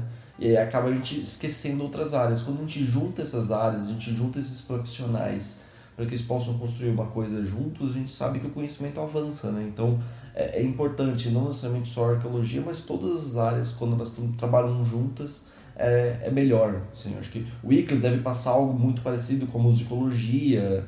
É, acho que é, isso é um, é um caminho que a gente pode traçar, né? E só para último comentário, porque eu acho que eu, eu e você, Ursinho, a gente precisa fazer isso para a gente não ser amaldiçoado é falar do Meridianum, né? Que estabelecia um, um, um, diálogo ora mais harmonioso, ora menos harmonioso, mas sempre produtivo entre a história e filosofia, né? Para o pessoal que está ouvindo entender, era um núcleo de estudos medievais criado aqui na Universidade Federal de Santa Catarina que juntava os cursos de história e filosofia. Né? Bom, a próxima pergunta é da Vitória Araújo, de Joinville, Santa Catarina. Ela conta que em 2019, esse ano, né, o último ano do ensino médio dela, e ano que vem ela quer começar o curso de medicina, mas também gosta muito de história. Então ela quer saber se é possível fazer a faculdade de história enquanto trabalha em outra área. Suponho eu que ela cogite a hipótese de fazer história depois que terminar a sua graduação em medicina. Então, o que é que vocês acham? Eu pessoalmente acho que até dá para fazer, mas dependendo do, da sua carga de trabalho, dos seus horários e coisas do tipo, isso pode te dar uma defasagem na tempo de leitura, tempo de desenvolvimento, de reflexão, reuniões. Mas isso também depende muito do que a história vai ser para você. Você vai fazer história só porque você gosta e quer aprender as coisas ou você tem alguma ambição mais profunda? Eu acho que isso depende muito nessa resposta, depende de qual é o teu objetivo com a história, né? O que, que vocês acham? Olha, eu acho assim, é, ela vale a pena ela fazer uma reflexão no seguinte sentido, né? O curso de graduação em História ele não é só frequentar as aulas, ele é um curso que exige muita leitura. Dependendo, né? Tem outros cursos que você vai fazer mais exercícios, que você vai né, ter que memorizar tabelas e tal, mas o curso de graduação em História envolve uma carga de leitura muito extensa. Vale a pena ela pensar né, que a formação em medicina, né, normalmente os profissionais de medicina trabalham muitas horas, de uma maneira que eu, querendo dar pitaco para médico, né, eu diria não é nem saudável a quantidade de horas que eles costumam trabalhar. né? São cargas de trabalho extensas demais, que eles se acostumam logo na graduação, né, pelas pessoas que eu conheço, a dormir pouco, a, né, é extremamente desgastante. Né? É uma possibilidade, eu acho que a pessoa não precisa fazer uma graduação em história né? fazer uma faculdade de história para amar história. Eu acho que uma pessoa pode fazer uma faculdade sem ter pressa de se formar, pode fazer uma faculdade sem nem se formar, pegar as disciplinas que ela interessam, pegar, né, eu, eu como estava falando ali antes, né, não necessariamente a sua faculdade vai ser para pegar um diploma e trabalhar com aquilo. Eu acho que ela pode procurar grupos de estudo dentro da graduação, ela pode procurar leituras. Então, assim, né, é e pode assistir as aulas como pode ouvinte. Pode assistir as, as, aulas como ouvinte, que é um direito né, de, de todo mundo tentar uma matrícula como ouvinte, assistir as disciplinas que mais interessam. Não precisa fazer vestibular para isso. Tem todos com início do semestre, né, tem todo um protocolo dentro da universidade para a pessoa pegar aulas como, como ouvinte, tanto estando matriculados para depois ganhar aquela disciplina, ou ela pode simplesmente, porque, por exemplo, as universidades públicas né, são espaços abertos ela pode ir lá, conversar com o professor e dizer para o professor: Olha, eu gostaria de assistir algumas aulas da sua disciplina, posso assistir? E aí ela pode assistir, se o professor aceitar. Né? Por exemplo, eu, quando estava ainda no ensino médio, porque tinha um, um, amigo meu que fazia filosofia, ele me disse: Não, vem assistir as aulas de grego com um professor tal, que ele é um professor muito legal, quem sabe tu aprende um pouco de grego. E eu fui sem nem compromisso de aprender grego. Eu fui assistir porque era um professor muito interessante, ele fazia uns debates filosóficos enquanto discutia a língua grega, e aquilo foi fantástico para mim. Né? Foi uma experiência maravilhosa para mim. Então, e eu estava no ensino médio, mas eu ia todo dia, pegava ônibus, ia até a faculdade, assistia a aula. Então, assim, é, tem várias possibilidades de como esse interesse dela por história pode entrar na vida dela, né? Vale a pena ela pensar, mas também não é uma coisa, né, que não é uma coisa que ela, no último ano do ensino médio, tem que decidir. Tô jogando reflexões, né? Reflexões mais pra frente que talvez sejam importantes em algum momento na vida dela, mas não é porque ela vai fazer medicina que vai abandonar a história. Até por isso que eu comecei minha fala falando que isso, né, depende uhum. qual relação que você quer ter com a história. Claro. Se é puro aprendizado por entretenimento, se é uma coisa mais profunda, porque tem a opção de ouvinte. Tem gente que, assim, entra num curso trabalhando, não sabe se vai dar conta de terminar, mas entra mesmo assim. Tem gente que vai só pra assistir aula, nem ler texto. Uhum. Só vai pra assistir aula, o que não garante que essa pessoa vai se formar. Mas assim, assiste às aulas. Então, tem outras formas de se pensar o contato com a história que não requeira que você se matricule regularmente no curso, que tenha toda essa carga de trabalho de leitura. Eu, a julgar pela experiência que eu tive, se você tem uma ambição de ter um diploma em história, você quer ser uma pessoa formada em história, eu tenho minhas dúvidas até que ponto eu recomendaria com você fazendo medicina. Sei que tem gente que faz, mas eu acho que você precisaria pensar. Eu acho que vai ser mais fácil você pensar isso quando você estiver num estágio mais avançado do curso de medicina. Que você tiver uma perspectiva mais próxima a respeito de trabalho, de rotina, da rotina do trabalho como médica. Acho que isso vai te ajudar a pensar melhor. Mas acho que, para finalizar aqui, o importante é isso. Existem outras formas de ter contato com a história que não necessariamente entrar na universidade e pegar ali pesado no estudo e sair com um diploma. É, mas só para tentar responder simples para ela, para não ser uma coisa desesperadora esse nosso debate, né? Ela pergunta: quer saber se é possível fazer uma faculdade de história enquanto trabalha em outra área? Sim, é, é possível. É, é possível. Mas é pesado?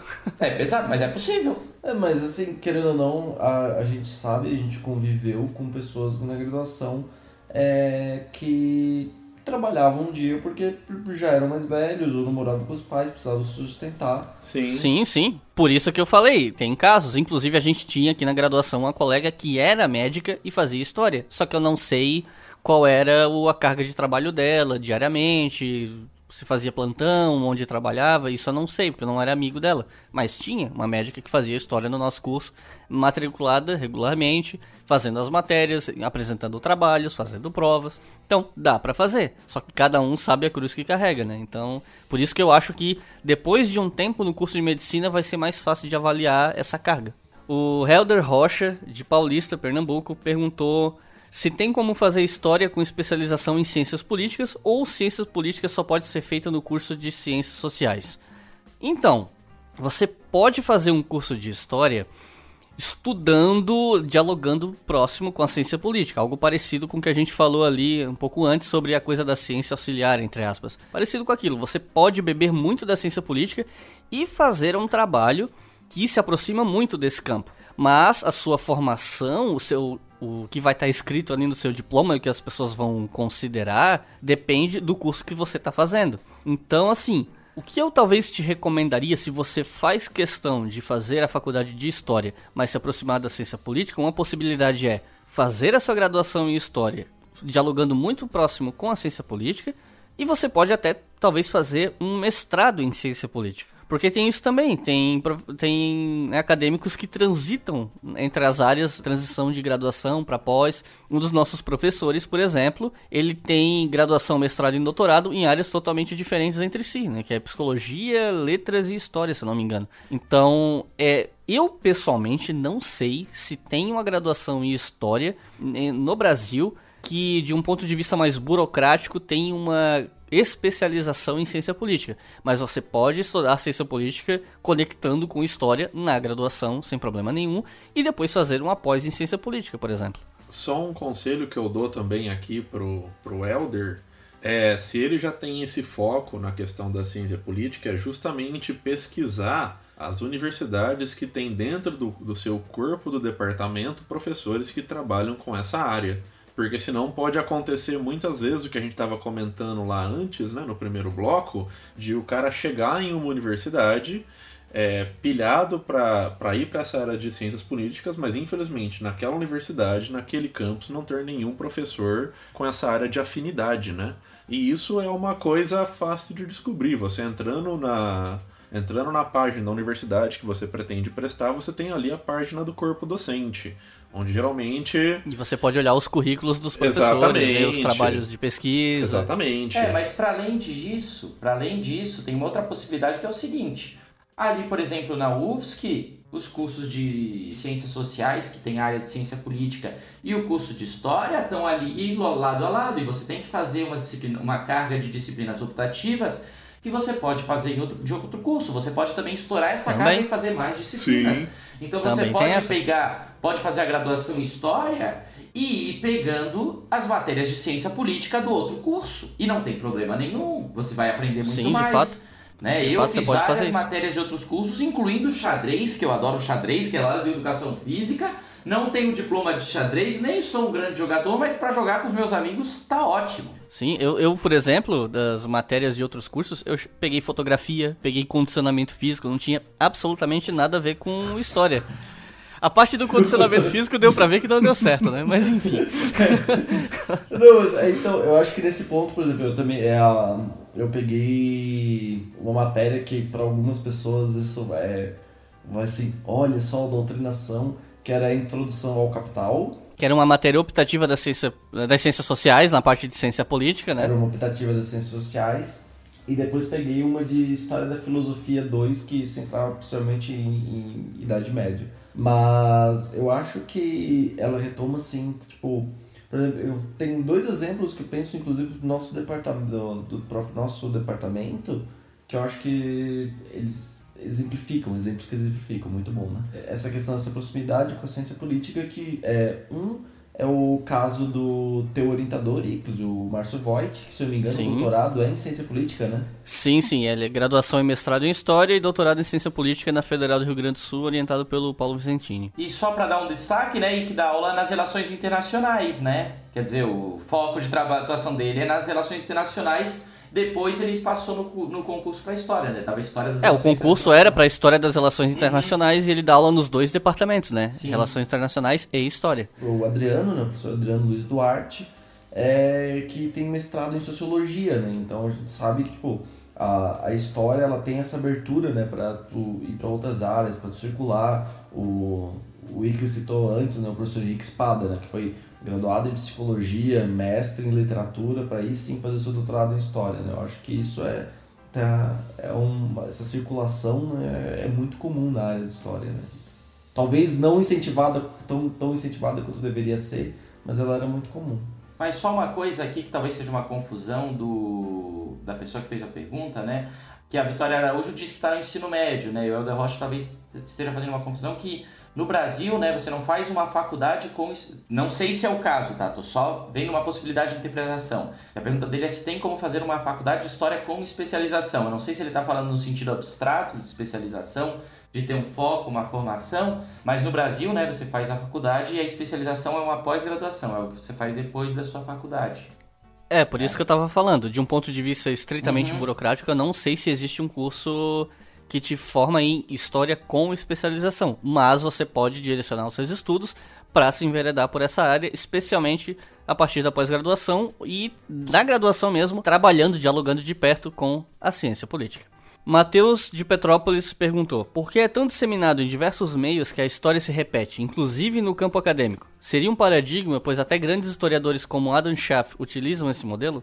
Cara, essa pergunta é fantástica e ela dá muito pano pra manga. Daria um programa sobre isso, né? Sim, eu acho que assim, a primeira coisa que, que a gente tem que pensar. Primeiro, um, é, ele, é um, ele é um livro denso, mas eu acho que é um livro muito bom, muito formador do, do, para entender o que é a história. Tanto que não é à toa que ele, tá, ele aparece nas disciplinas de introdução, de história da historiografia, de teoria em processos seletivos, hoje em dia ele é quase sempre tá ali, que é um, perdoem o meu alemão, meu, não é, não é dos melhores, ele é nulo, na verdade. É, é um livro do Reinhard Koselleck, que é o Futuro Passado. Incrivelmente indicado esse livro ele tem um capítulo que é a dissolução do topos da história da história mestra da vida. Ursinho, ele... eu posso Oi? dar uma sugestão bem mais palatável, cara? Eu ia sugerir você dar uma lida no Raízes Clássicas da Historiografia Moderna, do Arnaldo Mobigliano. Ele também é um teórico, ele trabalha com história antiga e nesse livro ele, ele trabalha um pouco justamente sobre as contribuições da do, do, pensamento da antiguidade, porque essa noção que a, que a história se repete, ela, ela tem um termo para isso, chamando ciclose. Esse é um conceito grego que o, o Cícero vai principalmente apropriar e vai diluir dentro da história dele, é, quebrando com uma tradição de uma perspectiva aristotélica da história. É, nesse livro, o Raízes Clássicas da Historiografia Moderna, o Arnaldo Momigliano ele não vai mergulhar tanto sobre isso, mas ele vai te dar um, uma boa introdução sem você precisar dando muito murro em ponta de faca em, em, em teoria do que o Kozelek, que é um autor fantástico, mas você precisa de um, um substrato mais pesado. É, não, sim. Mas é pior que esse capítulo não acho isso. A dissolução do Topos não é um capítulo muito denso. Mas eu acho que é uma questão interessante quando ele, ele fala isso, né? Se a gente for ver hoje na, na área de história, a gente pouco usa isso e inclusive é engraçado, principalmente quando a gente vai justificar nossas pesquisas para outras pessoas, né? Tipo, ah, por que tu estuda isso, né? A gente sempre usa a lógica do ah, é, tipo, é para compreender o, o presente, a gente tem que Para não repetir o é, é, exatamente. A gente e aí, isso eu acho que é essa grande lição, o, o que ele, ele coloca isso bem claro, é que a dissolução do topos, ela se dá no campo universitário, na disciplina História. Esse topos da Mestra da Vida, essa ideia de que a história se repete, ela não se dissolve no discurso político, por exemplo. Ela é reiterada a, a torto e direito, ela é reiterada hoje em dia. Hoje em dia, nós mesmos, inclusive, quando a gente vai para o âmbito político, a gente usa esse discurso é, é, um, é um discurso que ele permanece, né? Eu acho que é por isso também que ele, ele, ele tá ali. Mas se a gente for ver, hoje em dia, pelo menos na, na minha vivência no, universitária, no, no âmbito acadêmico, eu não vejo isso entre historiadores, né? essa ideia de que a história se repete. Até porque a ideia que a história se repete é uma ideia conservadora a base dela. É só um pequeno adendo, porque a gente acabou citando aqui, às vezes não esclareceu. É, topos significa justamente uma ideia, um conceito. É, era só essa porque a gente acabou falando aqui e nem todo mundo é obrigado a saber o que significa, né? Então, só para evitar confusões, quando a gente fala sobre o topo, sobre história meta da vida, é justamente esse conceito que vai se repetir durante muito tempo dentro da história. Agora, por favor, Potter, discorde aí. Também não dá para entrar, né, no numa percepção da história de que cada evento, cada fato, cada ato é único e irrepetível e deve ser analisado no próprio contexto sem remeter a outros tempos passados. Muitas coisas que acontecem né, na, na história são motivadas por eventos passados e buscam repeti-los. O próprio tem uma frase muito famosa do Marx, né, no, livro 18 Brumário, que é um livro do Marx buscando, né, que é, é muito usado de referência para a história, para a historiografia marxista, onde ele diz: bom, Hegel disse que todos os grandes fatos e eventos históricos acontecem pelo menos duas vezes. Né? Esqueceu de dizer que a primeira como tragédia e a segunda como farsa né? Ou seja, existe uma tentativa política consciente de repetir eventos passados. Por quê? Porque a história ela tem uma força política. Né? Ela, ela tem uma identidade que se traz. Quando a gente olha, por exemplo, para o fascismo italiano, o fascismo italiano pegava os símbolos do Império Romano e dizia: vamos fazer um novo Império Romano. Então, né, tem essa ideia de que a história poderia ser repetível, que a gente pode dizer, não, essa ideia é absurda academicamente, mas ela funciona, ela move as pessoas. Ela tem uma força mobilizadora que é a força da própria glória da história. É lógico, a história não é uma coisa que fica andando em círculos e nunca muda de lugar, mas existe uma força para repetir que leva muitas vezes a história adiante, né, que, leva, que leva a produzir um fenômeno novo, mas que esse fenômeno novo da história tem uma base numa ideia antiga, numa prática antiga, num contexto antigo. Então, né, não dá para pegar a ideia de que a história se repete só do ponto de vista do absurdo porque ela é irrepetível. A força de uma história que, né, existe, onde existe um esforço pela repetição de diversas maneiras, ela é, né, ela é uma, uma realidade inegável. Outra perspectiva também que dá para colocar é o seguinte: né, existem questões dentro da história que elas se repetem porque estão dentro do mesmo tipo de estrutura de sociedade. Elas acontecem de maneira semelhante. Por exemplo, se a gente for falar de um, um exemplo que daí já pode parecer mais uma tecnicalidade e tal, né, uma coisa mais específica, mas se a gente pegar ditaduras, as ditaduras tendem né, se a gente olhar na história do Brasil, as ditaduras têm um certo ciclo na história do Brasil, né, em períodos de maior abertura, onde existe ganho de, né, de liberdade política e tudo mais, e períodos de maior fechamento de liberdade, muitas vezes promovidos por agentes semelhantes, muitas vezes com uma dinâmica semelhante, muitas vezes ligadas a interesses de classe semelhantes e a grupos políticos semelhantes. Por que, que ela se repete? Porque a estrutura política do país continua semelhante. Não vai se repetir igual, claro, a ditadura do Getúlio Vargas não é igual à ditadura né, militar de 64 em diante. Mas existe ali algo que se repete, que é o que? Um arranjo por fechamento de liberdade no país. É igual? Claro que não, mas se a gente esquecer e olhar só como um fenômeno único, a gente perde muita coisa na história. Né? Se a gente olhar, por exemplo, desde a síntese do capitalismo, aquilo que o Marx chama de processo de acumulação primitiva, que envolve um processo de tirar aquilo que são bens comuns das pessoas, né? a política dos cercamentos, tirar aquilo que são bens comuns, no caso lá dos camponeses, né?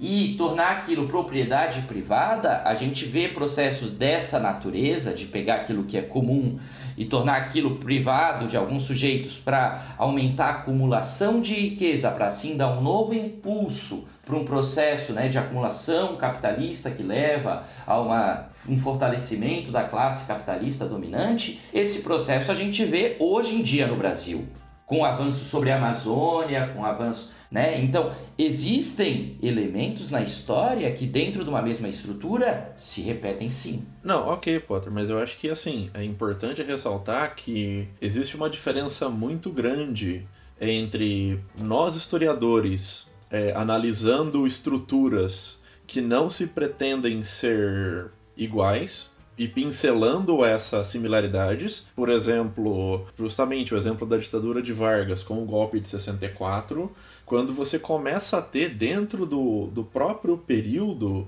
um discurso claro desse resgate de passado idealizado. Eu acho que um, um, exemplo clássico disso, e que existe uma diferença muito grande e que acaba sendo uma relação diferente desse, desse topos da história se repete, é, por exemplo, sei lá, a tentativa do Renovatio Imperium do Justiniano, onde ele também vai elaborar toda uma retórica de reconstrução de uma grandiosidade do Império Romano, tanto territorial quanto política, por mais que as conjunturas sociais e religiosas mudaram completamente, ele ainda vai ter esse discurso. É, é muito curioso para nós, historiadores, pensarmos nos momentos onde existe essa clareza de que a, as próprias pessoas têm noção de que a conjuntura mudou, mas elas tentam puxar desse passado idealizado essa própria visão de que as coisas vão podem se repetir e podem ser resgatadas do que a gente pegar estruturas que acabam se repetindo, mas que não tem essa clareza e nós acabando, acabamos pincelando e construindo essas pontes, né? Uhum. A próxima pergunta é do Caetano Mendes, de Itaboraí,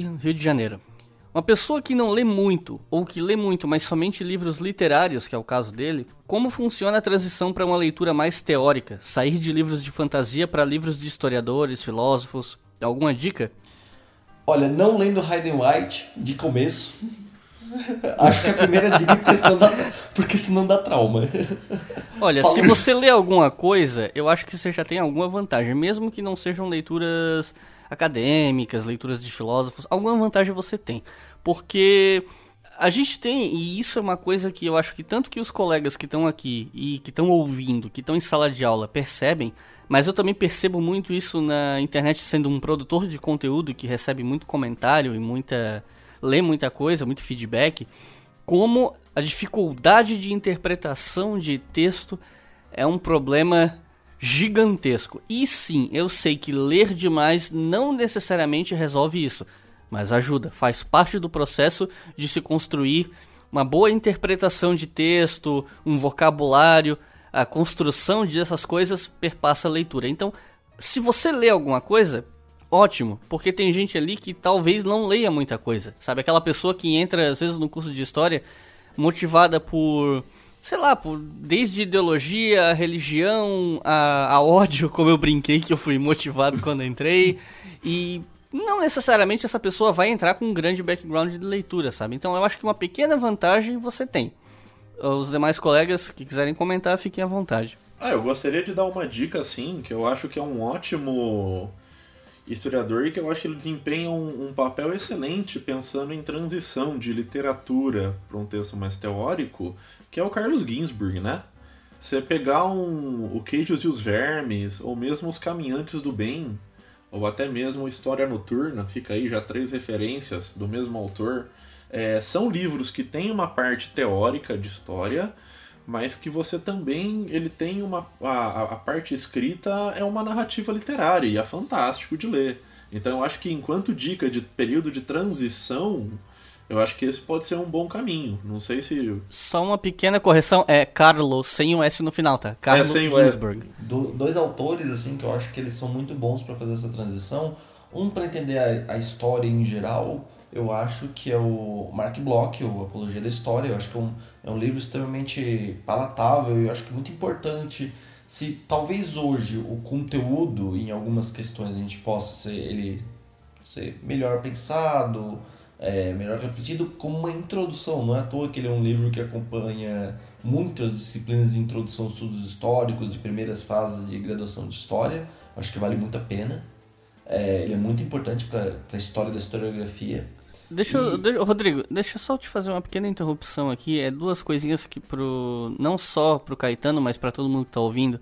Lá no canal Leitura Obriga História tem um vídeo de 10 livros para iniciantes em história e outro vídeo chamado 10 textos para iniciantes em história.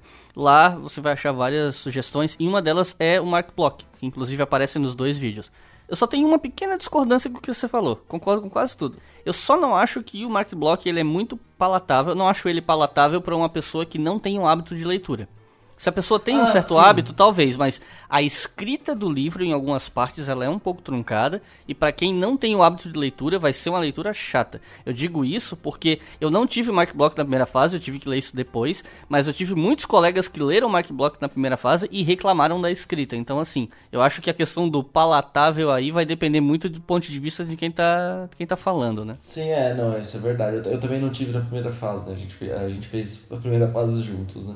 É, um outro autor que eu queria compartilhar com vocês, uma dica que eu acho que tem, é, é bem importante, como você sabe, eu trabalho com medieval, é um medievalista francês que é o Georges Duby, que ele trabalha com... tem dois livros dele, que é... Um deles é mais fácil acesso, ele ainda, ainda consegue comprar em livrarias, que é o Domínio de Bouvines, é um livro muito bom, ele flerta com a literatura não no sentido, é no sentido de uma forma, assim, é esteticamente muito agradável, o conteúdo é bom e eu não acho ele denso, tipo, ele é uma leitura mais simples, até porque ele é de uma coleção francesa, que é, os franceses tinham, é, tem um pouco essa, esses historiadores franceses, Le Goff, Duby, eles tinham uns livros que eram para divulgação, né, e é uma, esse Domingo de Bovini se encaixa um pouco com isso. E o outro também do Dubi, que é Guilherme Marechal ou o Melhor Cavaleiro do Mundo. Também, esse é um pouquinho mais difícil de achar, eu acho que vocês, a gente só acha em, em sebos virtuais, é, mas não, não talvez consiga achar, então com um pouquinho de esforço, mas vale muito a pena. Então é, é buscar acho que alguns desses historiadores, mas é uma transição que assim, querendo ou não, assim, não partindo, é por isso que eu acho que retomando, eu fiz a brincadeira do Hyde White, mas isso também ela parte um pouco da. Ou, ou tu, tu, pode usar os, o trabalho do Icles, né, os vídeos do Icles para tu ter acesso a isso, mas eu acho que cai um pouco também no próprio cuidado dos professores que ofertam essas disciplinas, que é pensar justamente no, nos seus alunos, né, para não para que não aconteça de pensar tal, nossa, um Hayden White no, sabe, na segunda semana de aula não dá, né? Tipo, então tem que ter essa, esse cuidado pedagógico mesmo.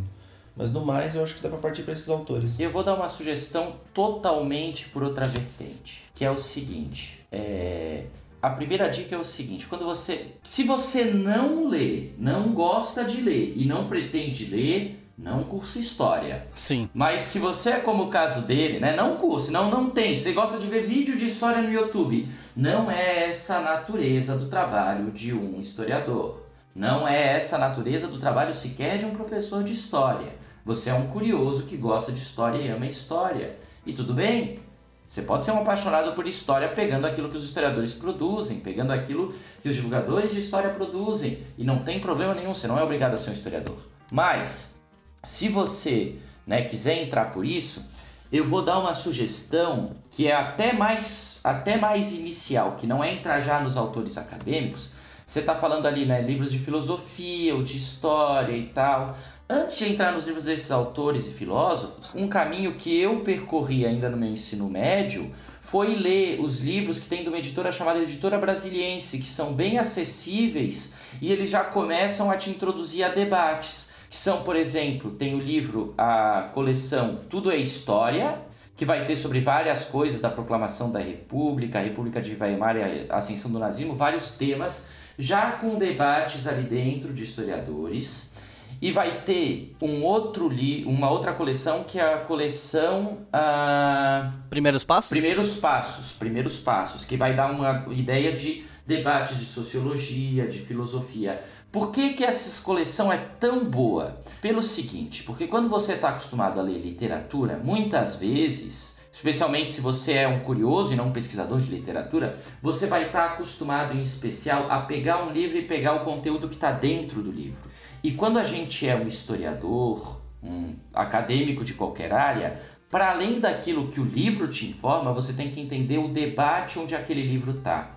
Você tem que pesquisar a história por detrás daquele livro. E esses, e esses livros eles vão apresentar muitas vezes esses debates acadêmicos dos pesquisadores que diziam isso, que viram aquilo, que entraram nesse debate. Então, a grande diferença, a grande dica é parar de ler só o que está dentro da obra, entender a obra como algo que está inserida num espaço maior. Então, por exemplo, falaram ali do livro Apologia da História, o ofício do historiador do Mark Bloch. A história desse livro é fantástica. Né? O Mark Bloch foi preso, tava, né? ele participou da resistência à ocupação nazista, foi preso no campo de concentração, escreveu obras, mesmo preso, deu um jeito de conseguir escrever. Parte delas ele escreveu da cabeça dele, da memória, porque ele não tinha documentação para acessar, o que era um critério do historiador, né? acessar a documentação, citar certinho os livros dos outros autores, ele não tinha uma biblioteca, ele estava preso no campo, né? numa, numa prisão nazista. Mais então, precisamente o campo de Lyon. Ó, bom. O campo do açougueiro de Lyon, Klaus Barbie. Então, não era um campo fácil. Uhum. Então, assim, né, eu, eu recomendaria essa coleção. Ele pode ir daquele, de acordo com os temas que tiver mais interesse, tanto na coleção Tudo é História como na coleção Primeiros Passos. Né? E a partir dali ele vai ser introduzido também a autores, a debates, que já vão ajudar ele a chegar com uma carga quando ele chegar nesses historiadores e tal que foram citados. E pensar especialmente nessa mudança que tem de uma pessoa que ama literatura, né, um leitor de literatura, para uma pessoa que está entrando num ambiente acadêmico, que é compreender o espaço onde a obra está inserida e os debates em torno dela.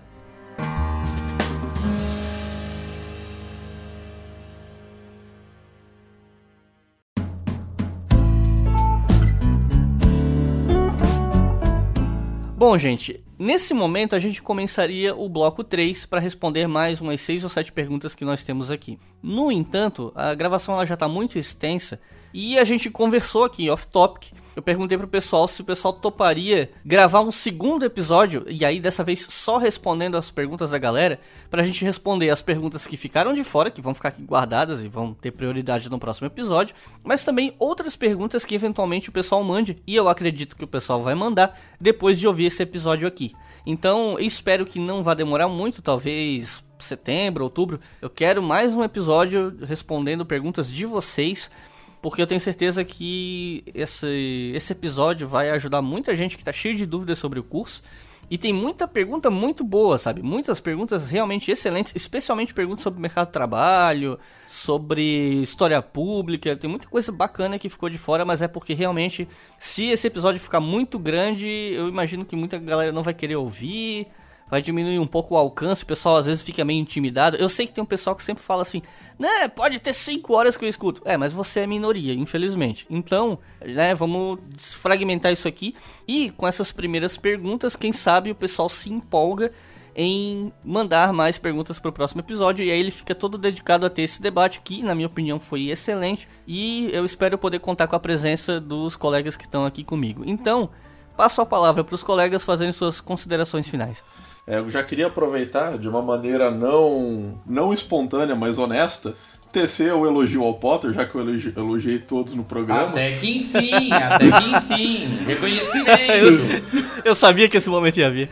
Então não, não poderia de deixar passar, porque o Potter, além de ser um, um grande amigo e é uma grande fonte de inspiração, porque assim como os amigos, a gente vai tendo, vai percebendo traços que nós admiramos e que muitas vezes não não contemos em nós mesmos, né?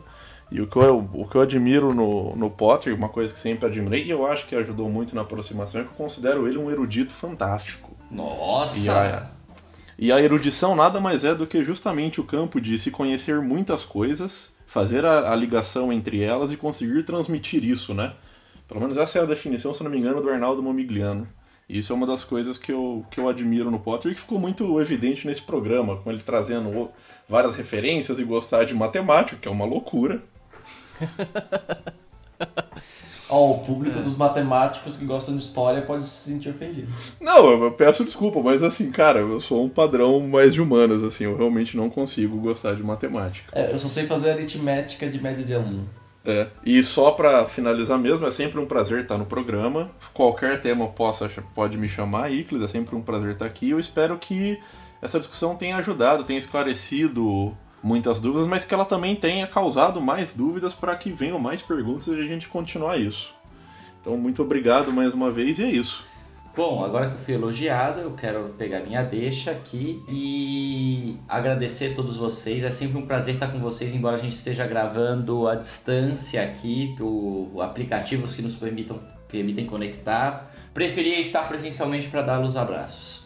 É, mas também queria dizer assim para a galera que está ouvindo que uma coisa, né, que eu acho que até agora não querendo desmerecer sua pessoa, Vinícius, mas não é tanto para você quanto para outras pessoas que a gente conheceu na graduação, inclusive professores. É, é importante que a pessoa que se interessa por história não decida suas paixões muito cedo e se permita apaixonar por outras coisas Uh, o Iclis trouxe uma experiência dele que eu acho que é significativa, né, de ter entrado com uma paixão no curso, com uma vontade no curso e ter percebido que ama outras coisas. Eu mesmo entrei no curso de história e o meu grande né, interesse era história antiga e medieval e gostava de contemporânea também, mas por exemplo não gostava de história do Brasil. Isso muitos alunos são assim, né? Esse complexo de vira-lata de não gostar de história do Brasil e tal. E hoje eu sou apaixonado por história do Brasil né? Então, a gente tem que se permitir sempre ser cativado ao longo do curso, né? E como historiadores, como entusiastas da história, tem que saber abraçar tudo que tem na história, né? Tem, ah, tem tema que você pode não gostar, tem temas que você pode não gostar, mas não significa que a parte de história daquilo não vai né, te apaixonar. Isso serve para quem está pensando em entrar no curso de história e serve também para quem já está no curso de história, já se definiu, né? É importante que um historiador seja, acima de tudo, um historiador, um professor de história, né? e não uma pessoa que tem paixão por um tema, mas que os outros temas ela ignora e de propósito e tem desgosto. Né? Eu vejo muitos colegas que chegam lá para dar aula e veem, ah não, mas tem que dar aula sobre Mesopotâmia, nem gosto, nem entendo. Cara, aula sobre Mesopotâmia pode ser fantástica, por menos que você entenda. Porque uma aula é uma síntese significativa. E toda experiência humana é significativa, pode ser tornada significativa, instrumentalizada de maneira significativa para a própria colocação do aluno no mundo, para a própria compreensão da sua realidade, para a própria compreensão de questões que estão além do seu cotidiano. Né? Muito se fala, ah não, você tem que estudar história para compreender o presente. Às vezes não, às vezes você tem que estudar história para compreender também aquilo que é diferente. E entendendo aquilo que é diferente, né? Você perceber, ter essa noção de autoridade, ter essa noção do outro. Eu sou um apaixonado por história. Eu não consigo, hoje, apesar de eu ter amado várias áreas, de eu gostar de outras áreas, de eu pesquisar outras áreas, eu não me vejo fazendo outra coisa que não dando aula de história. Né? Eu acho que isso é uma coisa muito importante. E eu quero agradecer o Iclis por ser um divulgador de história, uma pessoa que fomenta esse entusiasmo e que me dá a honra de participar desse programa aqui e estar tá contribuindo com vocês já pela segunda vez e espero que muitas mais. Espero também. Então, é, gostaria de agradecer ao Iclis, aos amigos, Potter e tio Chico, é, compartilhar o Potter pela primeira vez, tio Chico pela segunda, o Iclis já que é a minha, foi a minha terceira participação. E eu queria é, terminar essa minha participação nessa, nesse episódio com algo que o, o, o Potter ele, ele, comentou agora, né, sobre essa questão, o que a experiência humana não é necessariamente para para entender o presente, mas para entender a alteridade, o diferente, o outro. Eu sempre falo, enquanto professor de história, o, o conteúdo talvez, é, a gente às vezes se foca muito no que é o conteúdo do que deve ser história, o que deve ser ensinado a história. Para mim, o que de fato define história é, o que ela pode ensinar, o que a gente aprende com a história, é que as coisas nem sempre foram assim e nem sempre serão assim. É que a história se transforma. Então é isso, pessoal. Muito obrigado por terem ouvido até aqui. Prometo para vocês que nós teremos uma parte 2 desse episódio. Nem estava contando que teria, mas teremos e eu até fico feliz com isso, porque dá tempo de a gente conversar mais. Vocês devem ter percebido que as perguntas foram levando a outras reflexões, a outras coisas, e no fim das contas acaba que esse episódio se torna um amontoado de lições para quem está querendo cursar ou está no curso, a partir da perspectiva de quem já esteve, embora nós não sejamos donos da verdade, a gente tem alguma coisa a acrescentar. Então é isso, muito obrigado e até a próxima.